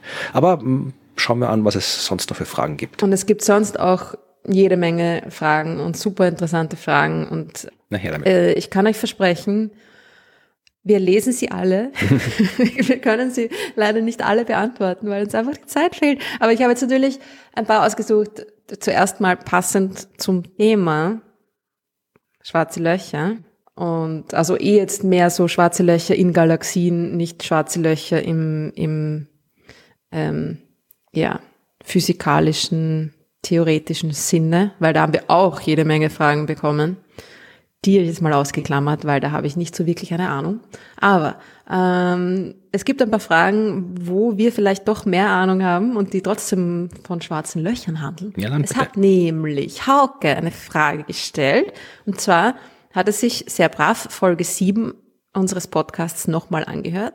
Und da habe ich anscheinend ähm, gesagt, dass schwarze Löcher und ihre Galaxien sich gemeinsam bilden, weil es einen Zusammenhang zwischen der Masse des schwarzen Lochs und der Masse der Galaxie gibt. Wenn du das Natürlich gesagt ganz- hast. Wenn ich das gesagt habe, dann kann es nicht anders sein. Also Es gibt einen Zusammenhang zwischen der Masse des supermassereichen schwarzen Lochs und des Zentralbereichs der Galaxie. Aber gut, Einzelheiten. Ja, ja genau. Und er möchte wissen, äh, warum das eine Erklärung ist. Könnte es nicht auch so sein, dass sich das schwarze Loch zuerst gebildet hat als supermassereiches schwarzes Loch und dann eine quasi seiner Schwerkraft entsprechende große Galaxie um sich herum ähm, angezogen hat. Also quasi genau gerade so viel Material, wie es der Schwerkraft seiner Masse ne, entspricht, äh, um sich herum angezogen hat und da daraus Sterne und so weiter entstanden sind. Drum gäbe es dann natürlich auch eine Verbindung zwischen der Masse des schwarzen Lochs und der Masse der Galaxie. Also es könnte quasi auch genau andersrum gewesen sein, anstatt, anstatt einer, einer gemeinsamen Bildung. Und dann sagt er auch, genau, von einer gemeinsamen Entwicklung könnte man dann ja nicht sprechen. Ja, dann schließe ich mich einfach mal Hauke an und äh, warte auf eine Antwort.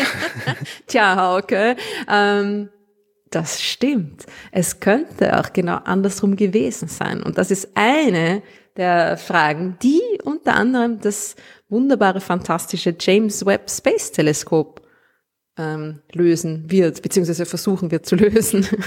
Äh, es geht gerade ziemlich, ziemlich rund mit fantastischen Teleskopen da draußen. Gell? So irgendwie so im nächsten Jahrzehnt wird sich da einiges tun.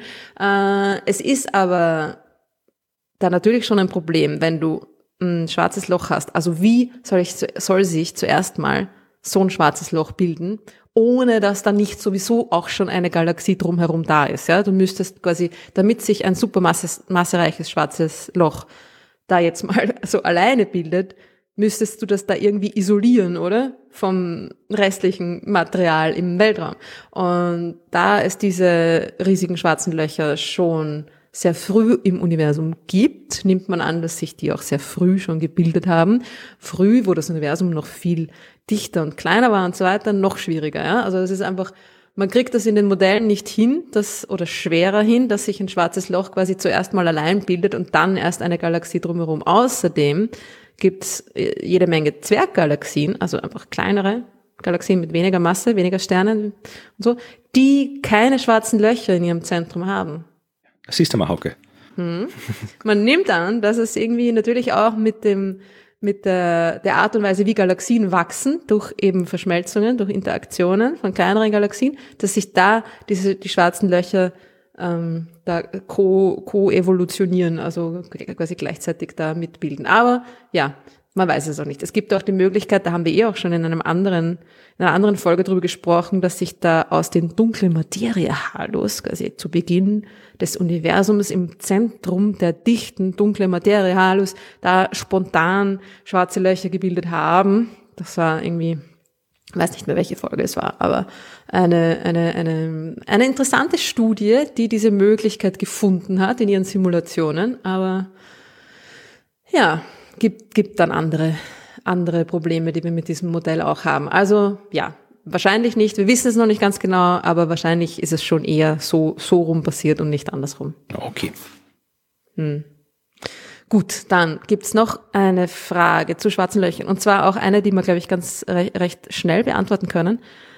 Ähm, Tino fragt sich, und Florian hat auch eine ähnliche Frage gestellt, äh, ob es eigentlich auch Antimaterie schwarze Löcher geben könnte.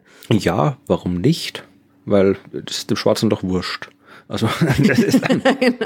nein, also es geht nur darum, dass weil Antimaterie hat ja keine negative Masse. Antimaterie hat genauso viel Masse wie normale Materie, übt genauso die gleiche Gravitationskraft aus wie normale Materie. Also nach dem, was wir bis jetzt wissen, man sucht durchaus an Teilchenbeschleunigern äh, nach Unterschieden zwischen Materie und Antimaterie, die über die unterschiedliche äh, Ladung hinausgehen, weil wir vermuten, dass es sowas gibt. Aber nach allem, was wir bis jetzt gemessen haben, äh, ist Materie und Antimaterie, die haben die gleiche Masse, wenn sie die gleiche Masse haben. Also jetzt irgendwie fünf Kilo Antimaterie hat nicht die gleiche Masse wie ein Kilo Materie. Aber wenn ich jetzt quasi fünf Kilo Antimaterie habe und fünf Kilo Materie, dann haben beide fünf Kilo und beide üben die Gravitationskraft aus, die fünf Kilo Zeug haben.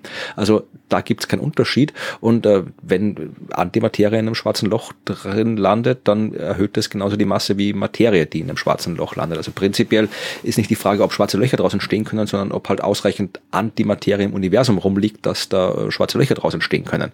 Und das haben wir, glaube ich, mal in der Folge über Antisterne ausführlich behandelt. Die Frage nach der Menge an Antimaterie, die existieren könnte im Universum. Mhm. Aber so rein vom, aus Sicht des schwarzen Lochs äh, spielt es keine Rolle, ob es jetzt Materie oder Antimaterie ist was ich da noch dazu sagen würde, ist, dass das schwarze Loch, ja, oder die Materie, die dann das schwarze Loch bildet, ja, die Eigenschaften die Materie und Antimaterie voneinander unterscheiden, quasi verliert. Ja. Also es geht im schwarzen Loch ja dann nur mehr um die Masse und die ist ja bei Materie und Antimaterie, wie du gesagt hast, wenn sie gleich ist, gleich. Ja, also da vielleicht schon. Also ich glaube, ein schwarzes Loch hat im Prinzip drei Eigenschaften, nämlich eine Masse, eine Drehimpuls und eine elektrische Ladung. Das sind die drei Dinge, die du messen kannst. Und die elektrische Ladung, die wird natürlich dann schon beeinflusst werden, ob da jetzt Materie oder Antimaterie reinfällt glaube ich. Aber da müsste ich wieder, das ist, da müsste man wirklich jemand fragen, der sich besser auskennt mit, äh, mit schwarzen Löchern. Also insofern. Ich wusste nicht, dass schwarze Löcher Ladung haben. Doch, das sind die drei Eigenschaften, die, die du ein schwarzes Loch haben kann. Ja, es kann eine gewisse Masse haben, es kann einen Drehimpuls haben und es kann eine elektrische Ladung haben und mehr kannst du über ein schwarzes Loch nicht sagen als das. Hm. Wie, wie soll das gehen, dass es eine Ladung hat? Ja, da fragst du, wen der mehr Ahnung von schwarzen Löchern hat als ich. Schick eine Frage an den mal Podcast. Ein, genau. Mache ich, ja. Genau. Und was, also was Tino dann auch noch dem hinzugefügt hat, ist eben, was passieren würde, ob quasi, ähm, also wenn ein, wenn ein normales schwarzes Loch mit einem Antimaterie-schwarzen Loch kollidiert mhm. oder wenn quasi mh, mm, Antimaterie in ein schwarzes Loch aus normaler Materie hineinfällt oder andersrum, ob es dann quasi zur Annihilation auch kommen würde oder so in die Richtung, was ist stärker, ne? Was wird da zuerst mal, wird sich ausgelöscht oder ist das, ist das schon und so, ja. Im Prinzip äh, ist es, wieder, äh, ich bin kein Experte, also alles, was ich jetzt sage, kann auch komplett falsch sein, ja, schicke ich voraus, aber wenn die Frage schon gestellt ist, dann tun wir halt so, als würden wir sie beantworten, wissenschaftlich. Nein, aber du kannst ein schwarzes Loch auch aus Energie haben. Ja, also wir wissen ja Einstein E gleich mc Quadrat, also äh, Kugelblitz heißt das, glaube ich, sogar in der Fachliteratur. Also ich weiß noch nicht, ob er sowas entdeckt hat, aber prinzipiell ist es, es geht ja nur darum, dass ausreichend viel Masse und Masse ist Energie, also ausreichend viel Masse und oder Energie auf ausreichend kleinen Raum konzentriert ist, dass eben das Gravitationstrichter vereinfacht gesagt tief genug wird, dann hast du ein schwarzes Loch. Und äh, wenn ich jetzt da Materie oder Antimaterie, die löschen sich ja nicht aus und verschwinden, sondern die reagieren miteinander zu Energie. Mhm. Energie kann dann genauso zum schwarzen Loch beitragen. Also das wäre jetzt meine Hypothese, dass die sich, selbst wenn du da jetzt irgendwie ein Materie schwarzes Loch und ein Antimaterie schwarzes Loch aufeinander schmeißt, weil obwohl es sowas ja eigentlich gar nicht gibt, aber dann hättest du einfach jede Menge Energie und das ist immer noch im schwarzen Loch drin. Also da kommt ja nichts raus, kommt ja Energie auch nicht raus. Genau. Also, und wenn sie, wenn sie sich auslöschen würden gegenseitig und einen Gamma-Blitz erzeugen, dann wäre der ja auch im schwarzen Loch gefangen. Also der kann ja auch nicht entkommen. Ne? Das heißt, das, wir würden es auch nicht wissen. das ist irgendwie, hm. ja, aber, aber ich finde es eine interessante Idee trotzdem irgendwie. Ja, und Stefan hat dann noch eine Frage gestellt, die auch ein bisschen was damit zu tun hat, nämlich ob es schwarze Löcher aus dunkler Materie geben könnte und ob man die von schwarzen Löchern aus normaler Materie unterscheiden kann. Und er fragt sich dann, ob es vielleicht auch äh, sein kann, dass es da irgendwie eine Mischung gibt. Also, also dass in schwarzen Löchern sich sowohl normale als auch dunkle Materie befindet. Ja, also da würde ich, da kannst du gleich ausführlicher antworten, aber ich würde einfach sagen, also prinzipiell, wenn dunkle Materie irgendwo in ein schwarzes Loch reinkommt, dann bleibt es genauso drin wie alles andere. Nach allem, was wir über schwarze Löcher wissen, dann ist da halt dunkle Materie auch drin, aber wie gesagt, äh, wir sehen nur das Außen und von außen sehen wir, dass das schwarze Loch eine Masse hat und nicht mehr. Und dunkle Materie, wenn sie es gibt, hat eine Masse. Also wird dunkle Materie auch dazu führen, dass die Masse des schwarzen Lochs sich erhöht. Die kann auch nicht irgendwie entkommen oder sonst irgendwas. Also insofern kann durchaus dunkle Materie in einem schwarzen Loch drin sein. Die Frage, die sich eigentlich stellt, ist ja, ähm, kann dunkle Materie allein ein schwarzes Loch bilden? Und da sage ich vermutlich nicht. Und du erklärst, warum das so ist. naja, also ich finde, dass sich da ja ein bisschen die schwarze Katze in den Schwanz beißt, ne? weil wir, äh, schwarze Löcher ja unter anderem als ähm, Kandidatenmaterial für dunkle Materie führen. Ne? Also solange wir nicht wissen, woraus dunkle Materie besteht ähm, und schwarze Löcher möglicherweise auch einen Bestandteil der dunklen Materie bilden könnten, ist diese Frage ähm, nicht eindeutig zu beantworten. Ja, okay, ich habe jetzt tatsächlich nicht so komplex gedacht wie du gerade, sondern ich habe. das ist mein, mein Way out. Ja. Nein, aber äh, wenn man die, die gängigen Hypothesen für dunkle Materie hernimmt, also hier diese WIMPs, ja. also Elementarteilchen, die halt äh, wir noch nicht entdeckt haben, aber die existieren und die halt mit nichts äh, wechselwirken, außer über Gravitationskraft, äh, die würden keine schwarzen Löcher bilden, weil die überhaupt nichts bilden können, weil damit irgendwo Materie, wie wir sie kennen, funktioniert. Also in Form von Atomen, in Form von Molekülen, von Strukturen brauchst du Wechselwirkung über Elektromagnetismus, genau. weil Elektromagnetismus hält die Materie zusammen. Und wenn du nicht Elektromagnetismus spürst oder ausüben kannst, was die dunkle Materie in diesen Hypothesen nicht kann, dann kann die auch keine Struktur bilden. Also die wird sich nicht zusammenklumpen können per Naturgesetz und ein schwarzes Loch ist ja die ultimative Zusammenklumpung. Also kann das in dem Fall nicht funktionieren. Schwierig, ja. Genau. Also, ähm, ja, Stefan, ja und nein. das sind immer die besten Antworten. genau. Aber eh, ich meine, alles, was mit dunkler Materie zu tun hat, um, sorry, we don't know. Ja. Äh, gut, Michael hat dann auch noch eine Frage, die jetzt nicht mehr so ganz dazu passt zu dem Thema, aber doch auch noch mit einer Galaxien, mit einer Galaxienkollision zu tun hat, entfernt, nämlich mit unserer, mit der Kollision zwischen der Milchstraße und der Andromeda-Galaxie, beziehungsweise auch nur peripher. Denn Michael ähm, fragt sich, was passiert, wenn alle Galaxien in unserer lokalen Gruppe zur Supergalaxie Milkomeda verschmolzen sind. Was vermutlich nicht passieren wird, aber egal. Äh, habe ich anscheinend auch wieder in einer Folge gesagt, dass das Universum sich irgendwann so weit ausdehnen wird oder so schnell ausdehnen wird, dass man als Beobachter aus Milkomeda keine anderen Galaxien mehr im Weltall sehen können wird. Ja, ja, das ist ja auch so. Also zumindest das, die, wenn das Universum weit genug expandiert ist, wissen. ja, ja eh, genau. dann, dann ist irgendwann alles weg außer der, der lokalen Gruppe und wenn da alles miteinander verschmelzen sollte, dann sehen wir nur unsere Megagalaxie und sonst nichts. Genau. Und ähm, Michael fragt sich jetzt, wenn das nach diesen Milliarden von Jahren, äh, wenn sich nach diesen Milliarden von Jahren auf Milkomeda, auf einem Planeten, Leben entwickelt und dieses Leben das Universum erforscht, ob diese Forscher und Forscherinnen äh, dieser zukünftigen Generationen dann auch überhaupt in der Lage wären, irgendwie herauszufinden, dass da früher mal mehr da war. Nee, haben Pech gehabt. Pech gehabt, genau. Ist äh, am Anfang dieses Satzes schon, schon, glaube ich, ein springender Punkt, ja. Nämlich nach Milliarden von Jahren. Es sind vermutlich äh, wahrscheinlich eher Milliarden von Milliarden von Jahren oder Milliarden von Milliarden von Milliarden von Jahren, bis das Universum an einem Punkt angelangt ist, wo es sich so schnell ausdehnt, dass es, ähm, dass diese, dass es quasi schon in unserer Umgebung dazu kommt, dass wir nichts mehr von außen sehen. Ja? Also das ist, das dauert noch so, so, so unfassbar lang, dass da schon wahrscheinlich alle Sterne erloschen sind und die Galaxie dann nur mehr aus schwarzen Löchern besteht oder so, ja. Ja, aber was weiß man? Also ich will jetzt nicht sagen, das ist alles sehr hypothetisch. Wir sind jetzt im sehr hypothetischen Bereich, aber prinzipiell, wenn du hast ja auch irgendwelche frei fliegenden Planeten haben, die zwischen den Sternen rumfliegen oder Planeten, die halt dann auch ein schwarzes Loch umkreisen. Wir wissen, dass es Planeten gibt, die Neutronensterne umkreisen. Warum nicht Planeten, die ein schwarzes Loch umkreisen? Ja, also die können sich aus den Trümmern nachher bilden. Sowas kann ja Ja, aber kann sich dort eine neue, weiß nicht, Zivilisation ja, das ist halt die Frage. entwickeln, die es vorher noch nicht gab? Vielleicht. Also das ist halt die Frage. Theoretisch, du brauchst halt Energie, die irgendwo herkommen muss. Und vielleicht reicht, gibt es Leben, das sich aus der Energie äh, entwickelt, die von den äh, schwarzen Löchern oder von den äh, Neutronensternen abgegeben wird. Irgendwie hier so, keine Ahnung, hier Röntgen, irgendwas Strahlung, was da rauskommt. Oder vielleicht äh, thermische Energie, wenn da die Gezeitenkräfte sehr stark sind auf dem Planeten, dass du quasi innere Energie hast, äh, die den Planeten aufwärmt. Also dann ist es halt dunkel dort, okay, aber dann müssen die halt irgendwie schauen, wie sie anders schauen, wenn es dunkel ist. Aber wie gesagt, es ist extrem hypothetisch, aber prinzipiell, sag mal, ich würde es nicht als unmöglich bezeichnen.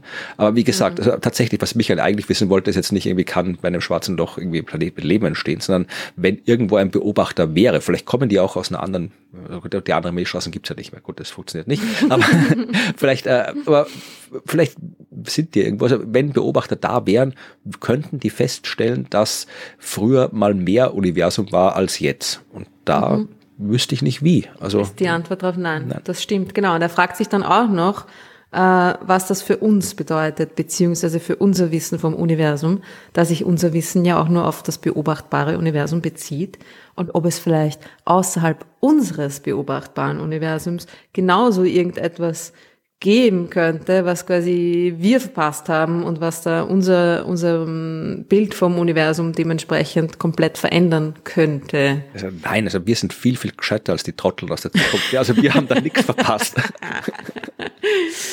ja, na und vor allem sehen wir ja schon einen ziemlich großen Teil des Universums. Insofern, also einen sehr großen, sehr, sehr, sehr variierten und doch wiederkehrenden, ähnlichen Teil des Universums. Ja, also wir, wir wissen schon ungefähr, es gibt irgendwie kaum Grund zur Annahme, dass denn jetzt da draußen plötzlich irgendwie Dinge ganz anders sein könnten. Ne? Kommt drauf an, also theoretisch kann man das schon auch argumentieren, dass wir auch sehr viel nicht sehen, weil äh, wir ja äh, nicht alles wissen über die Entstehung und die Frühphase des Universums. Also es gibt ja diese Hypothesen von der Inflation und der äh, auch die Eternal Inflation, wie das heißt. Also dass quasi nach dem Urknall äh, Inflation stattgefunden hat, also diese hyperschnelle Ausdehnung des Kosmos und dass ja. äh, in unserer Blase in unserer Region, dieses äh, sich hyperschnell ausdehnende Kosmos, die Inflation eben aufgehört hat. Und wir leben in so einer Bubble, wo halt keine Inflation mehr stattfindet, wo das Universum nur normal schnell expandiert,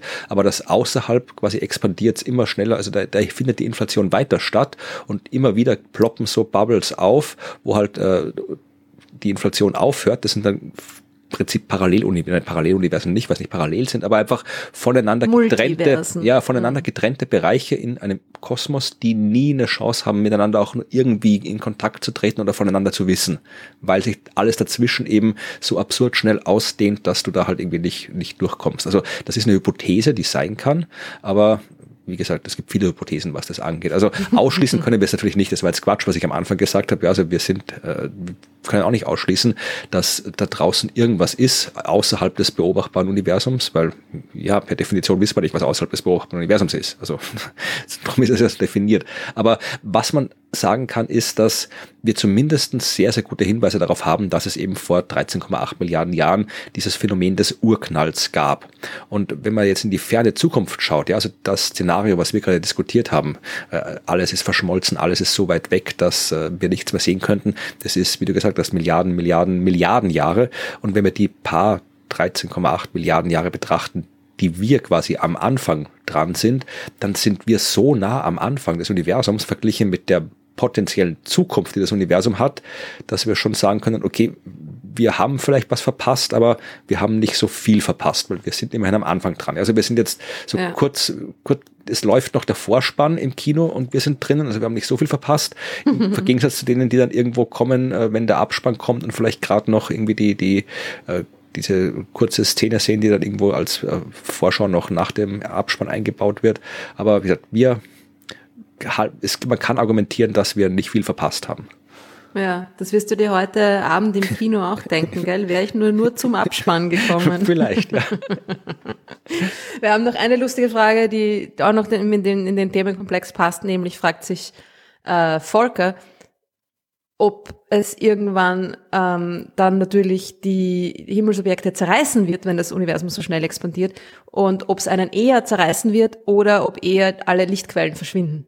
Äh, ich glaube, wenn damit zerreißen meint, dass wirklich die Atome äh, sich auflösen. Atome sind Also ein Himmelsobjekt hat er, hat er geschrieben. Ja, gut, das ist ja dann vermutlich folgt das eine bald aufs andere. Also wenn mal quasi ja. die Expansion so stark ist, dass er einen Planeten zerreißt, dann äh, wird die, wird die Materie, die Moleküle auch bald zerreißen. Aber ich würde sagen, da muss die Expansion schon sehr stark werden. Also das wird obwohl wir wissen ja auch nicht, wie die dunkle Energie, wie, wie schnell die, ob die jetzt schwächer oder stärker wird in Zukunft, wissen wir auch nicht, wenn man ehrlich ist. Also insofern genau. kann man das auch nicht so, sagen. Wenn sie so bleibt, wie sie jetzt ist, dann dauert es noch ewig. Und es kann aber auch sein, dass das irgendwie immer mehr und mehr und mehr und wird, also eine beschleunigte, beschleunigte Expansion und so weiter. Ja. Und es gibt ja irgendwie diese Hypothese des Big Rip, das ist genau das, ja, wo dann, wo er sagt, er schreibt dann auch, Volker schreibt auch, ja, und irgendwann wird dann das ganze Universum zerreißen, wie der aufgeblasene Luftballon in der zweidimensionalen Analogie. Naja, also es ist halt auch eine von den vielen potenziellen Zukünften des Universums, far, far, far away Zukünften. Aber ja, das passiert auch, wenn, wenn dann quasi schon alle schwarze Löcher geworden ist und so. Also da, ist, da genau. gibt schon längst keinen kein Da gibt es keine Lichtquellen mehr. also nein, es wird dich nicht zuerst zerreißen, aber du wirst auch keine Lichtquellen mehr sehen, weil es keine mehr gibt. Wenn es dich zerreißt, wird es finster sein. Genau. Das, das ist die Zukunft des Universums. Es tut mir leid, das ist wirklich so. Ja. Glücklicherweise sind wir nicht mehr dabei, um das mitzukriegen. Wir, wir leben in der kurzen hell erleuchteten Kindheit des Universums, ja, und glücklicherweise kriegen wir vom dunklen Rest nicht mehr so viel mit. Habe ich irgendwo in den, irgendwo im Internet, ja, was nehmen wir das ja schon der Quellenangabe ist, aber irgendwo im Internet habe ich in irgendeinem Instagram, Facebook irgendwas Post gesehen, wo ich geschrieben habe, dass, wenn du dir das wirklich anschaust, ja, also wie lange Sterne gibt im Universum, ja, also die gibt es halt ja. jetzt, aber dann gibt es das bald nicht mehr und im Wesentlichen, ja, es dauert noch ein paar Milliarden, Milliarden Jahre, dann sind auch die letzten roten Zwerge irgendwie ausgebrannt, die am längsten leben und dann hast du wirklich nur noch so schwarze Löcher Neutronensterne äh, Zeug, das halt nicht leuchtet. Also dann bleibt es auch so. Also das, zumindest nach mhm. dem, was wir jetzt wissen. Aber die wirklich überwiegende Zeit des Universums ist das Universum dunkel und nur halt dieser allererste Anfang, der ist hell. Also der hat verglichen so, das Universum ist entstanden im Urknall, dann hat es so ein bisschen so vor sich hin geblitzt und geflackert und dann ist es dunkel geworden. Und in diesem mhm. bisschen Geblitze und Geflacker am Anfang, da leben wir. Ist eigentlich richtig arg, oder? Ja. Kommen wir zur nächsten und letzten Frage, die ich finde äh, ein, ein, sehr schönes, äh, sehr schöner Schluss ist und sehr positiv ist, obwohl in der Frage vorkommt, dass der Fragesteller Johann nämlich mein Buch nicht gelesen hat. Tja. das traut er sich sagen. Ja, gut, er sagt noch nicht. Ja. Insofern, Johann, wir geben dir noch eine Chance und äh, ich versuche deine Frage zu beantworten. Äh, er schreibt, dass in den Podcasts immer wieder die großen Teleskope äh, vorkommen, auch in diversen Dokus und so weiter, alles immer schön präsentiert. Und er fährt sehr gern Rennrad. Und dann hat er sich gedacht, da fahre ich doch einfach rauf. Hm, ein ambitionierter Plan, Johann. Aber ja, guter Plan, finde ich. Und er hat uns eine, eine Best-of äh, geschickt. Nämlich seine vier, seine vier Reiseziele im Moment wären das äh, Roque de los Muchachos Observatorium auf La Palma, verrückter Ort. Unbedingt hinfahren, ob mit Fahrrad oder nicht. Das zahlt sich auf jeden Fall aus. Äh, das SALT-Teleskop in Südafrika, das VLT in Chile und wenn er schon dort ist, hätte er auch gern nochmal Alma, bei Alma vorbeigeschaut. Der Wahnsinnige. Mhm. Alma ist auf über 5000 Meter Höhe. da fährst nicht auf, okay? Gut. Äh, und Nummer vier natürlich der Mauna Kea. Mhm. Und die Frage, die er jetzt äh, sagt, also er will, glaube ich, einfach nur ein bisschen angeben mit seinen, mit seinen Bergradfahrkünsten. Aber er hat auch eine Frage, nämlich, darf man das überhaupt?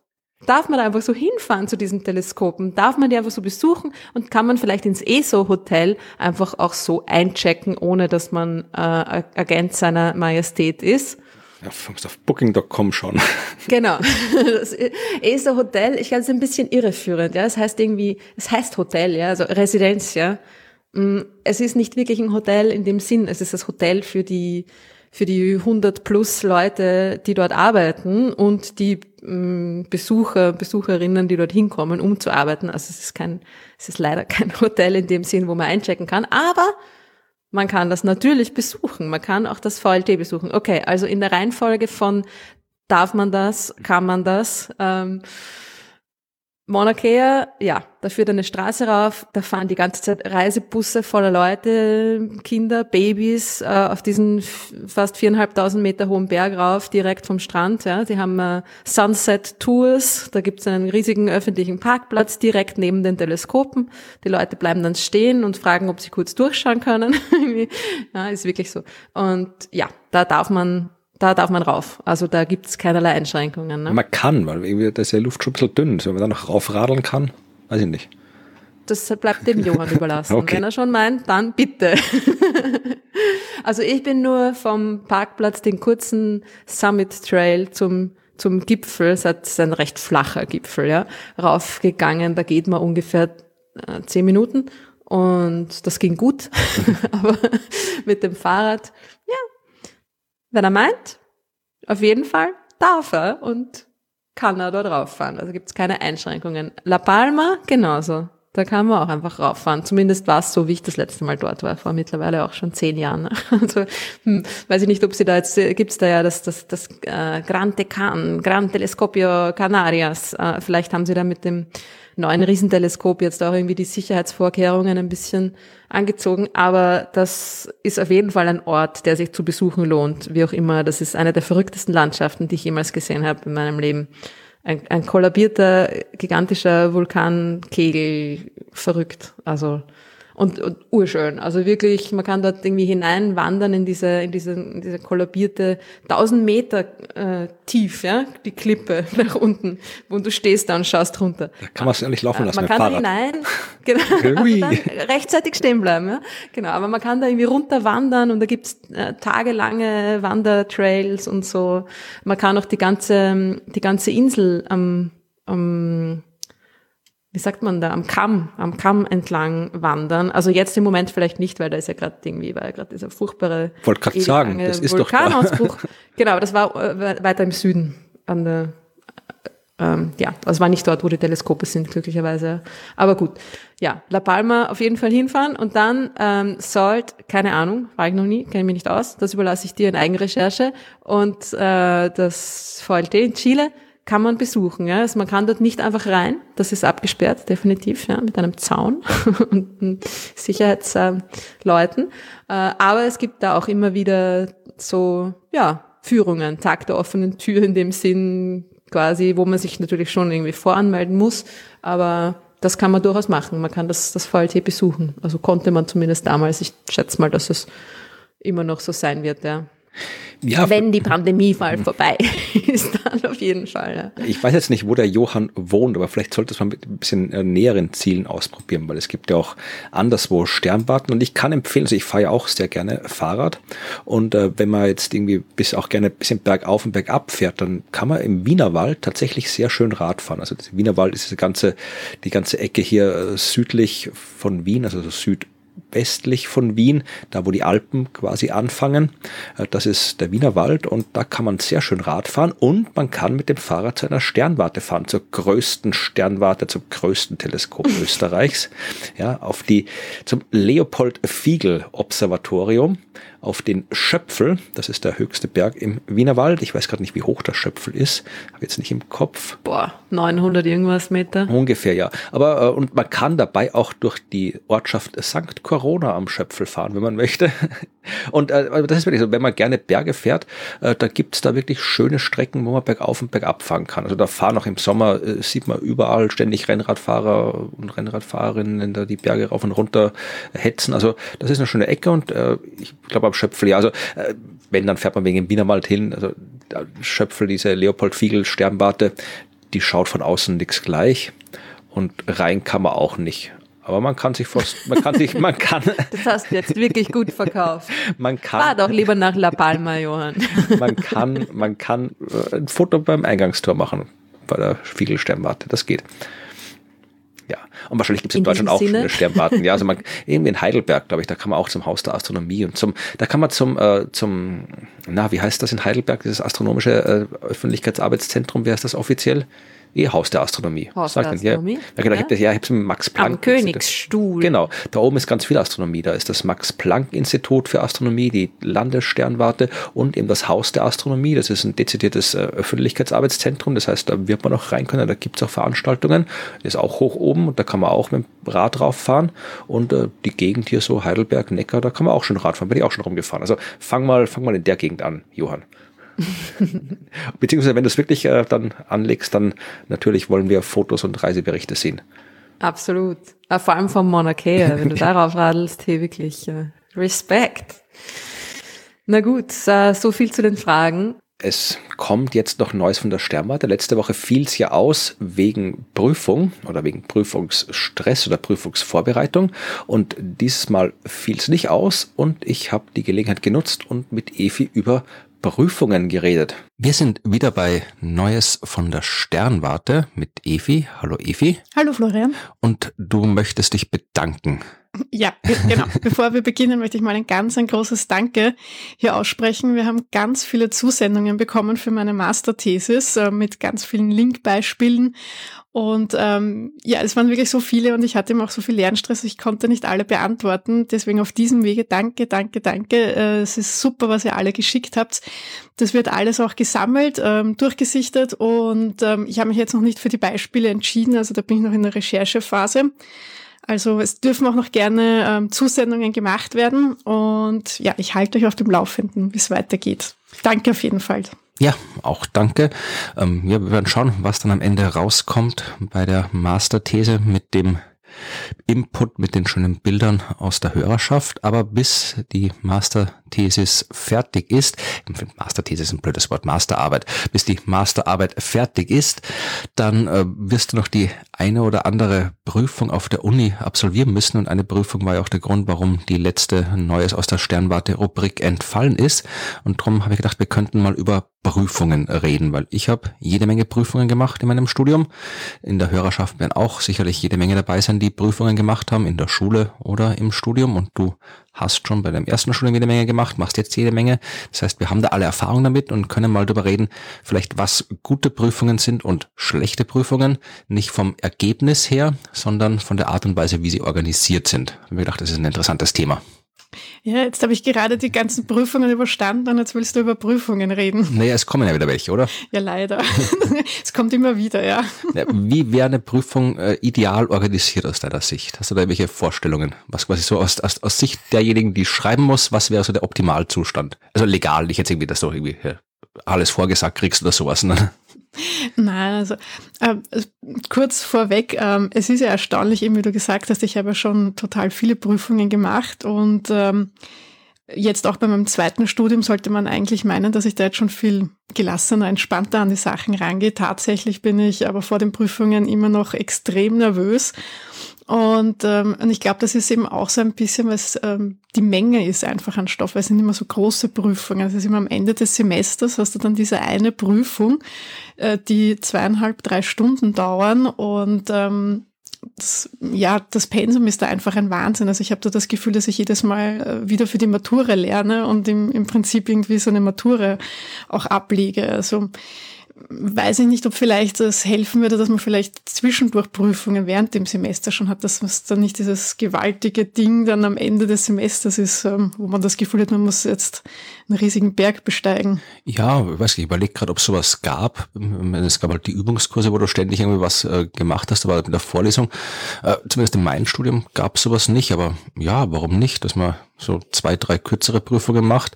Andere Frage, ob das dann äh, bei den anderen Leuten, die studieren, auch so gut ankommt. Und es gibt sicher viele, die sagen, ich möchte nicht alle paar Wochen lernen. Ich hau mich da irgendwie einmal im Semesterende ja. hin und mache das in einem Aufwasch. Also ist die Frage, ja. vielleicht kann ja die Hörerschaft sagen, wie sie das hält. Aber was mich jetzt irgendwie, ich habe jetzt wirklich noch ein bisschen formaler gedacht. Also äh, zu meiner Zeit war es so, die Prüfung, da gab es eine Aufgabenstellung, was auch immer, also rechnen oder sonst irgendwas machen. Und dann musste man das, ich habe ja nur ganz wenig schriftliche Prüfungen gehabt, die meisten waren mündlich, aber lief aufs Gleiche raus. Und dann musste man alles auswendig können. Und das finde ich zum Beispiel bescheuert, weil es, es, es gibt so gut wie nie, äh, zumindest in Astronomie, Physik, äh, gibt es nie irgendwas, was es rechtfertigen würde, dass man es wirklich auswendig lernt, meine Meinung. Also ich halte das auswendig lernen für einen absoluten Quatsch. Ja, ich habe äh, jetzt während dem ähm, Studium ja auch ein, ein, ein, neues Wort gelernt, und zwar das ähm, Bulimie lernen. Mhm.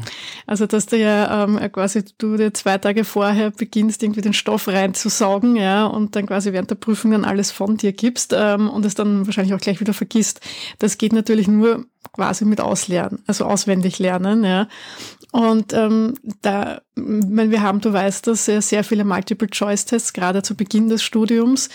Und äh, wo halt natürlich so ein bisschen Raten auch dabei ist. Und ich glaube, es ist schon schwierig jetzt für Lehrende ähm, auch Fragen so zu stellen und zu formulieren, sprich den Prüfungsstoff so ähm, abzuprüfen, dass es auf das Verständnis zielt und nicht nur aufs Auswendiglernen. Also wie willst du da dann die Prüfung gestalten? Naja, es ist nicht schwierig. Es ist, äh, man kann das schon machen. Ich habe selbst, wie ich in Jena Vorlesungen gehalten habe und dann Prüfungen dazu gemacht habe, man kann schon Fragen so stellen, dass man äh, fragt, ob die das verstanden haben.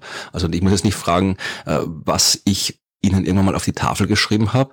Also bei meinen Prüfungen konnte man immer äh, sämtliche Skripten und Lehrbücher verwenden, weil es halt nicht darum ging, dass ich mir irgendwie eine Formel auswendig gemerkt habe oder irgendwie eine Zahl auswendig gemerkt habe, sondern ich wollte halt schauen, haben die verstanden, worum es geht. Und die Fragen kann man schon entsprechend formulieren. Das ist halt mehr Aufwand für die Lehrenden, aber man kann das schon machen. Und ich finde es eigentlich lächerlich, dass so viele Prüfungen, ich habe gedacht, das gibt schon längst nicht mehr, äh, bis du mir das Gegenteil erzählt hast, also, dass immer noch so viele Prüfungen darauf basieren, dass ich mich hinsetze und in einem bescheuerten Beweis auswendig lernen oder irgendwelche, äh, weiß ich, äh, ich kann ein Beispiel, die Gesetze der Thermodynamik, ja, sind sehr, sehr wichtig. Ja, oder die Newtonschen Axiome sind sehr, sehr wichtig und die äh, kann man auswendig lernen und ich kann eine Prüfungsfrage stellen, wie lautet das dritte Newtonsche Axiom? Ja, oder wie lautet das erste Gesetz der Thermodynamik? Dann habe ich das auswendig gelernt und dann schreibe ich es hin. Okay, dann weiß ich, wie gut jemand auswendig lernen kann. Oder ich kann mir ein Szenario überlegen, wo ich schreibe, okay, in diesem und jenem äh, physikalischen System, da läuft das und das ab. Und dann ist halt die Frage, verstößt das gegen das dritte Newtonsche Axiom oder verstößt das gegen das erste Gesetz der Thermodynamik? Und wenn ja, warum? Das ist eine Frage, die prüft, ob ich es verstanden habe und da kann ich beliebig nachschauen in Lehrbüchern, wie denn jetzt die Axiome und Gesetze ausschauen. Das kann ich mir dann nochmal nachschauen, wenn ich es nicht gelernt habe. Das muss ich auch nicht lernen, sondern ich muss verstehen, wie das Zeug funktioniert. Also solche Fragen kann man stellen. Warum wird das nicht gemacht?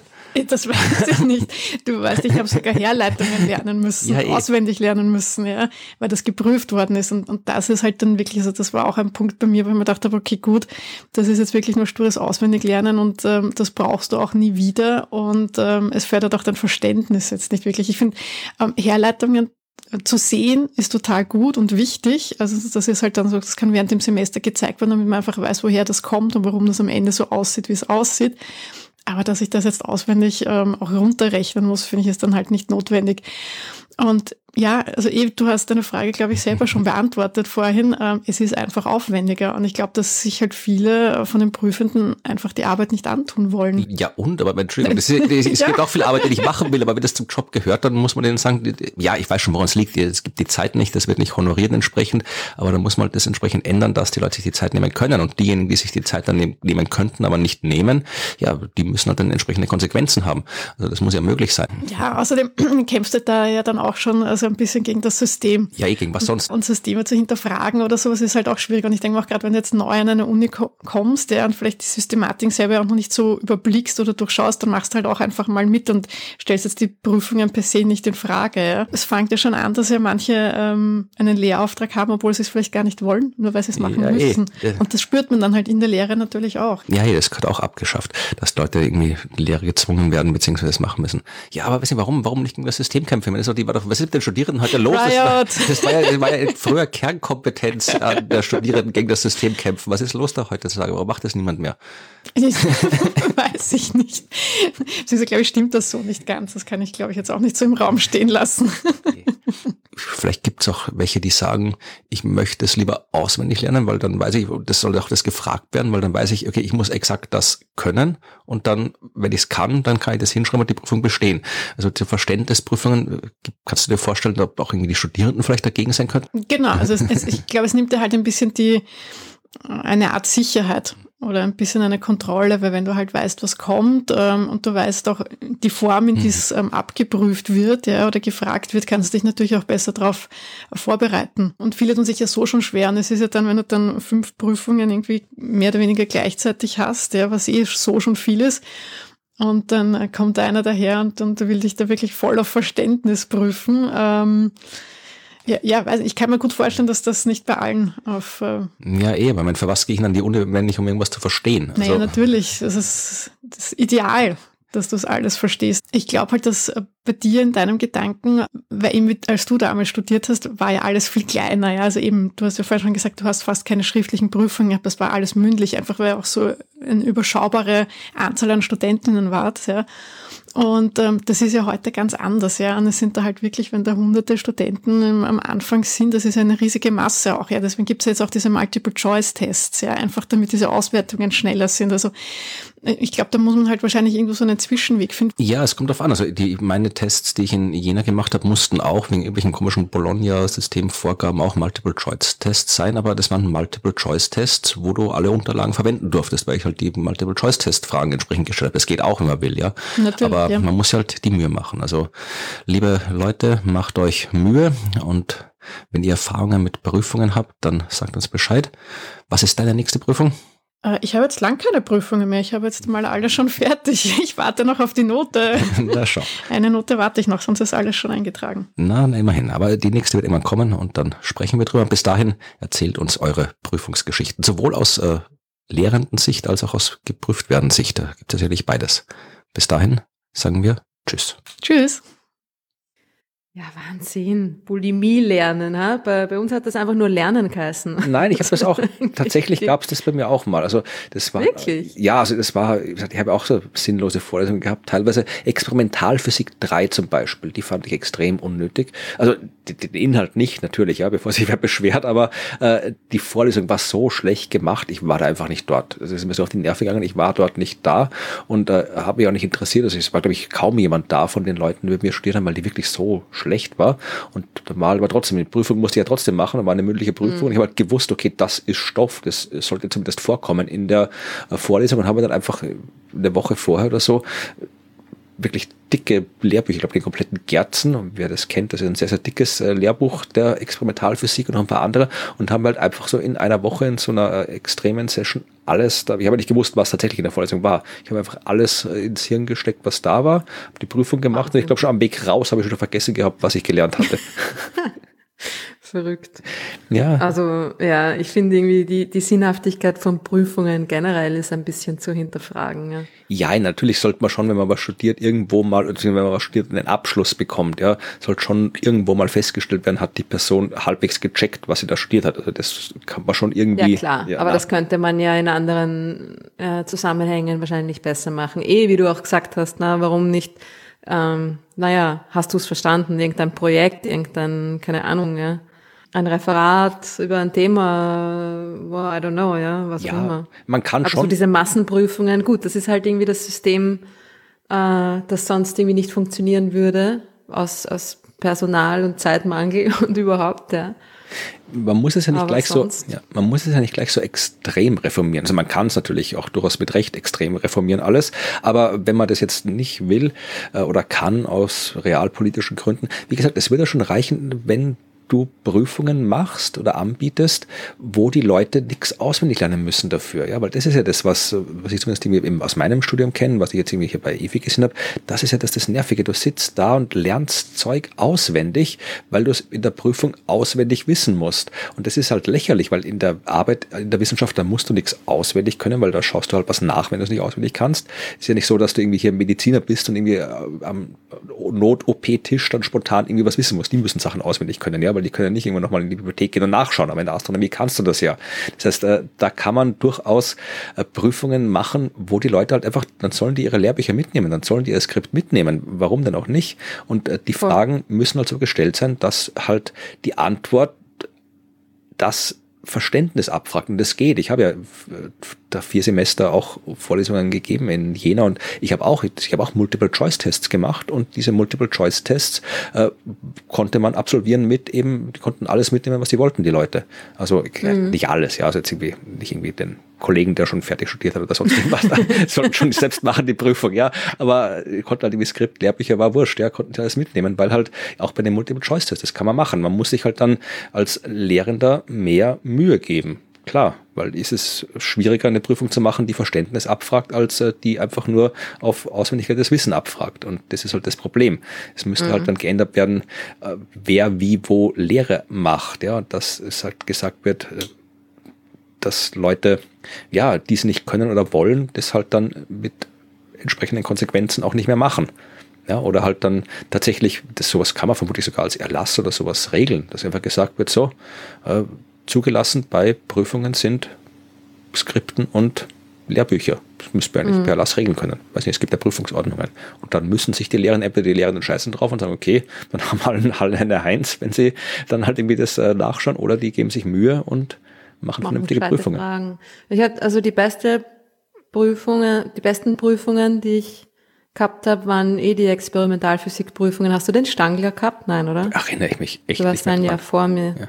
Der war so super. Das war so eigentlich schon in unserem Jahrgang hätte er eigentlich schon in Pension gehen sollen, wollte aber nicht und wollte die Experimentalphysik Vorlesung, das sind halt vier, vier Vorlesungen hintereinander. Ne? Er wollte quasi dieses Radl noch einmal halten und wir waren sein letzter Jahrgang und das war super, weil er ist irgendwie, man ist reinkommen zu ihm und er hat zuerst einmal irgendwie, hat gerade seine Blumen gegossen und alle möglichen Sachen geredet.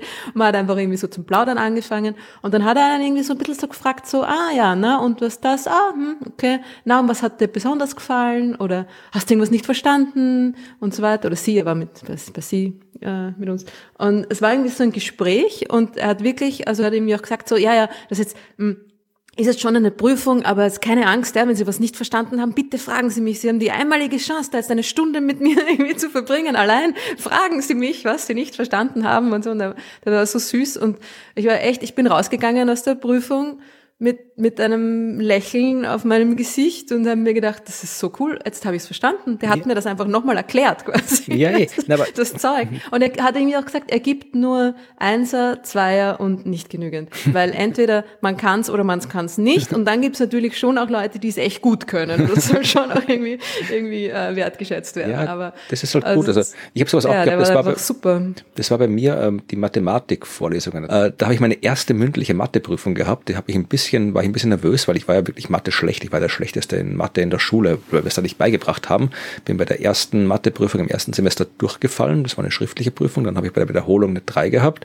Und dann äh, kam halt äh, Mathe 2 und die erste ähm, oder was Mathe 4, ich weiß nicht, eine Matheprüfung, wo ich dann mündlich äh, geprüft worden bin bei eben diesem Professor. Und der hat auch gesagt, ja, so hier, wir machen jetzt folgendes. Also zuerst, äh, wir haben jetzt alle möglichen mathematischen Sätze da gehabt in der Vorlesung. Sie sagen mir jetzt, oder du sagst mir jetzt einen Satz, den du wirklich verstanden hast und äh, den erklärst mir und machst den Beweis dafür. Und danach äh, sagst du mir, welchen Satz du überhaupt nicht verstanden hast und dann erkläre ich ihn dir und wir gehen den Beweis durch. Genau so haben wir es Also gemacht. ähn- ähnliche Herangehensweise, Ja, ja, ja. das war wirklich super. Also das war, da, du hast halt bei der Prüfung, der, hat- der hat schon gecheckt, dass du was kannst, aber hat halt der auch, ja, das Gegenbeispiel, das Negative war die T1-Prüfung, theoretische Physik 1. Ja. Äh, da, die war auch eine mündliche Prüfung, aber hätte es nicht sein müssen, weil im Wesentlichen bestand die mündliche Prüfung darin, dass ich live im Büro vor ihm das Skript nochmal aufgeschrieben habe. Oh Gott.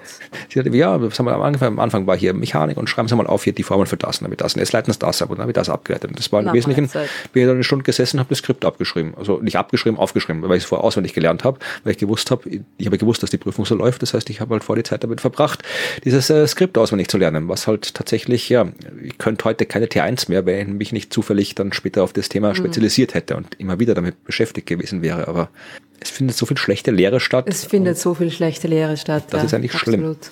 Na, das ist, das ist verrückt. Das ist ja auch das totale Risiko, weil irgendwie, ja, was ist mit der nächsten Generation, ne? Das ist ein, extrem fahrlässig. Aber ja, es wird halt auch nicht wertgeschätzt und Nein. das, äh, das muss eigentlich geändert werden, ja. Oder das, das steht am Anfang der Veränderung in Wirklichkeit. Naja, wir, ich muss zum Glück keine Prüfung mehr machen. Hoffe ich.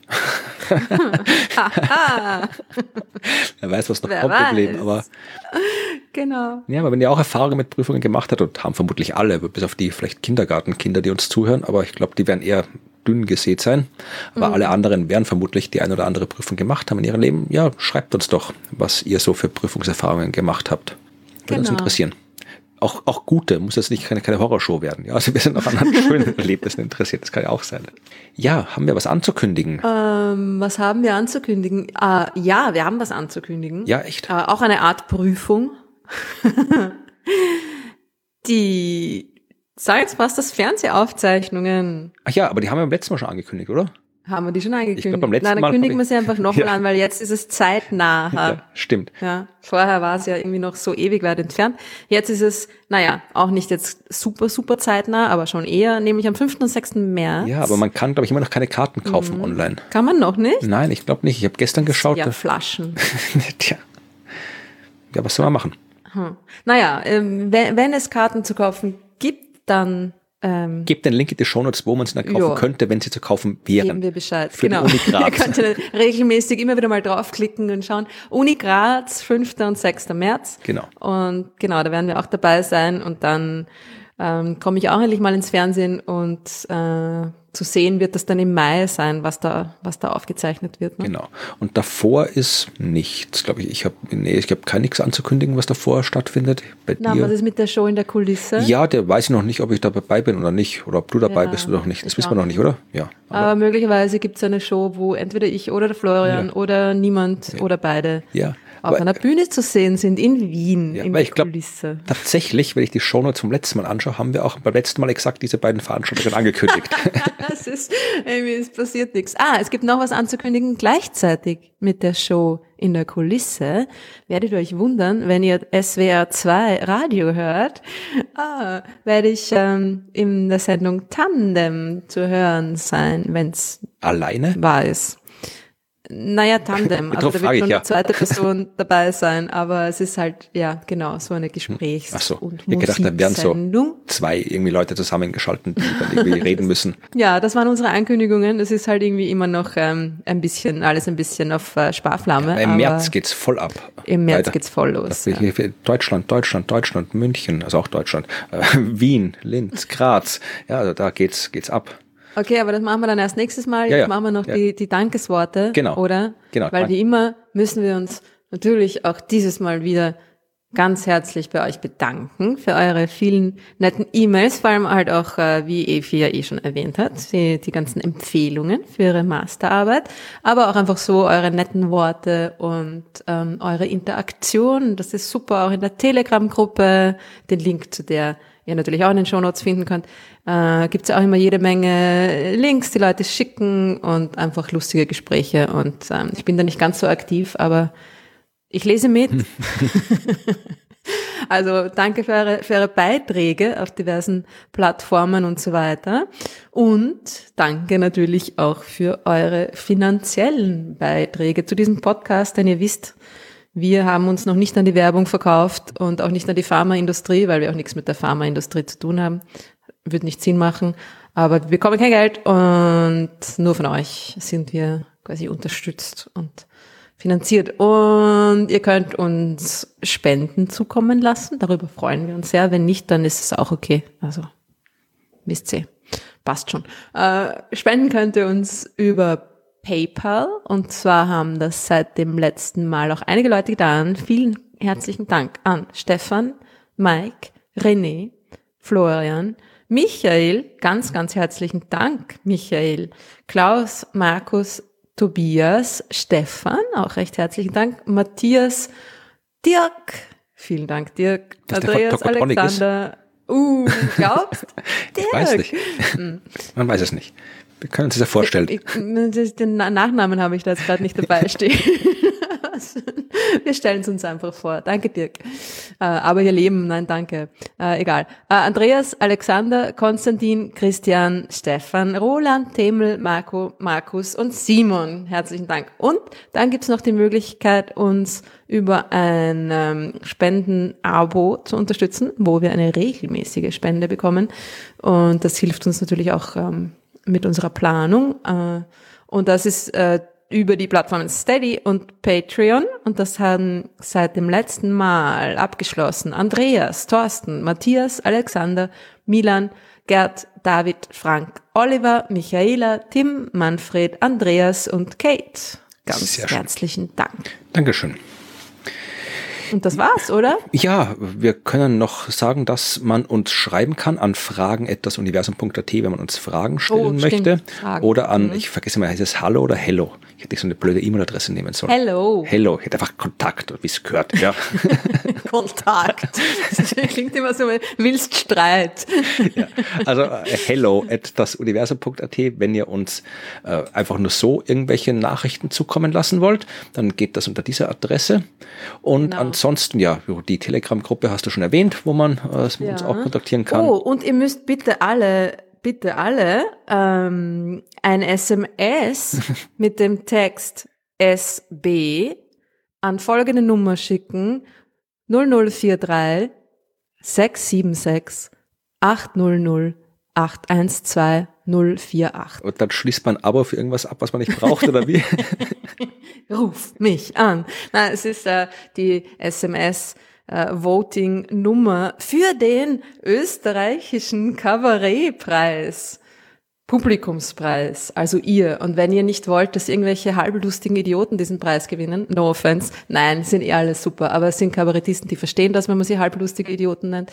Ähm, wenn ihr wollt, dass Wissenschaftler diesen Preis gewinnen, nämlich die Science Busters natürlich, um die es hier geht, dann äh, votet doch auf dieser Nummer.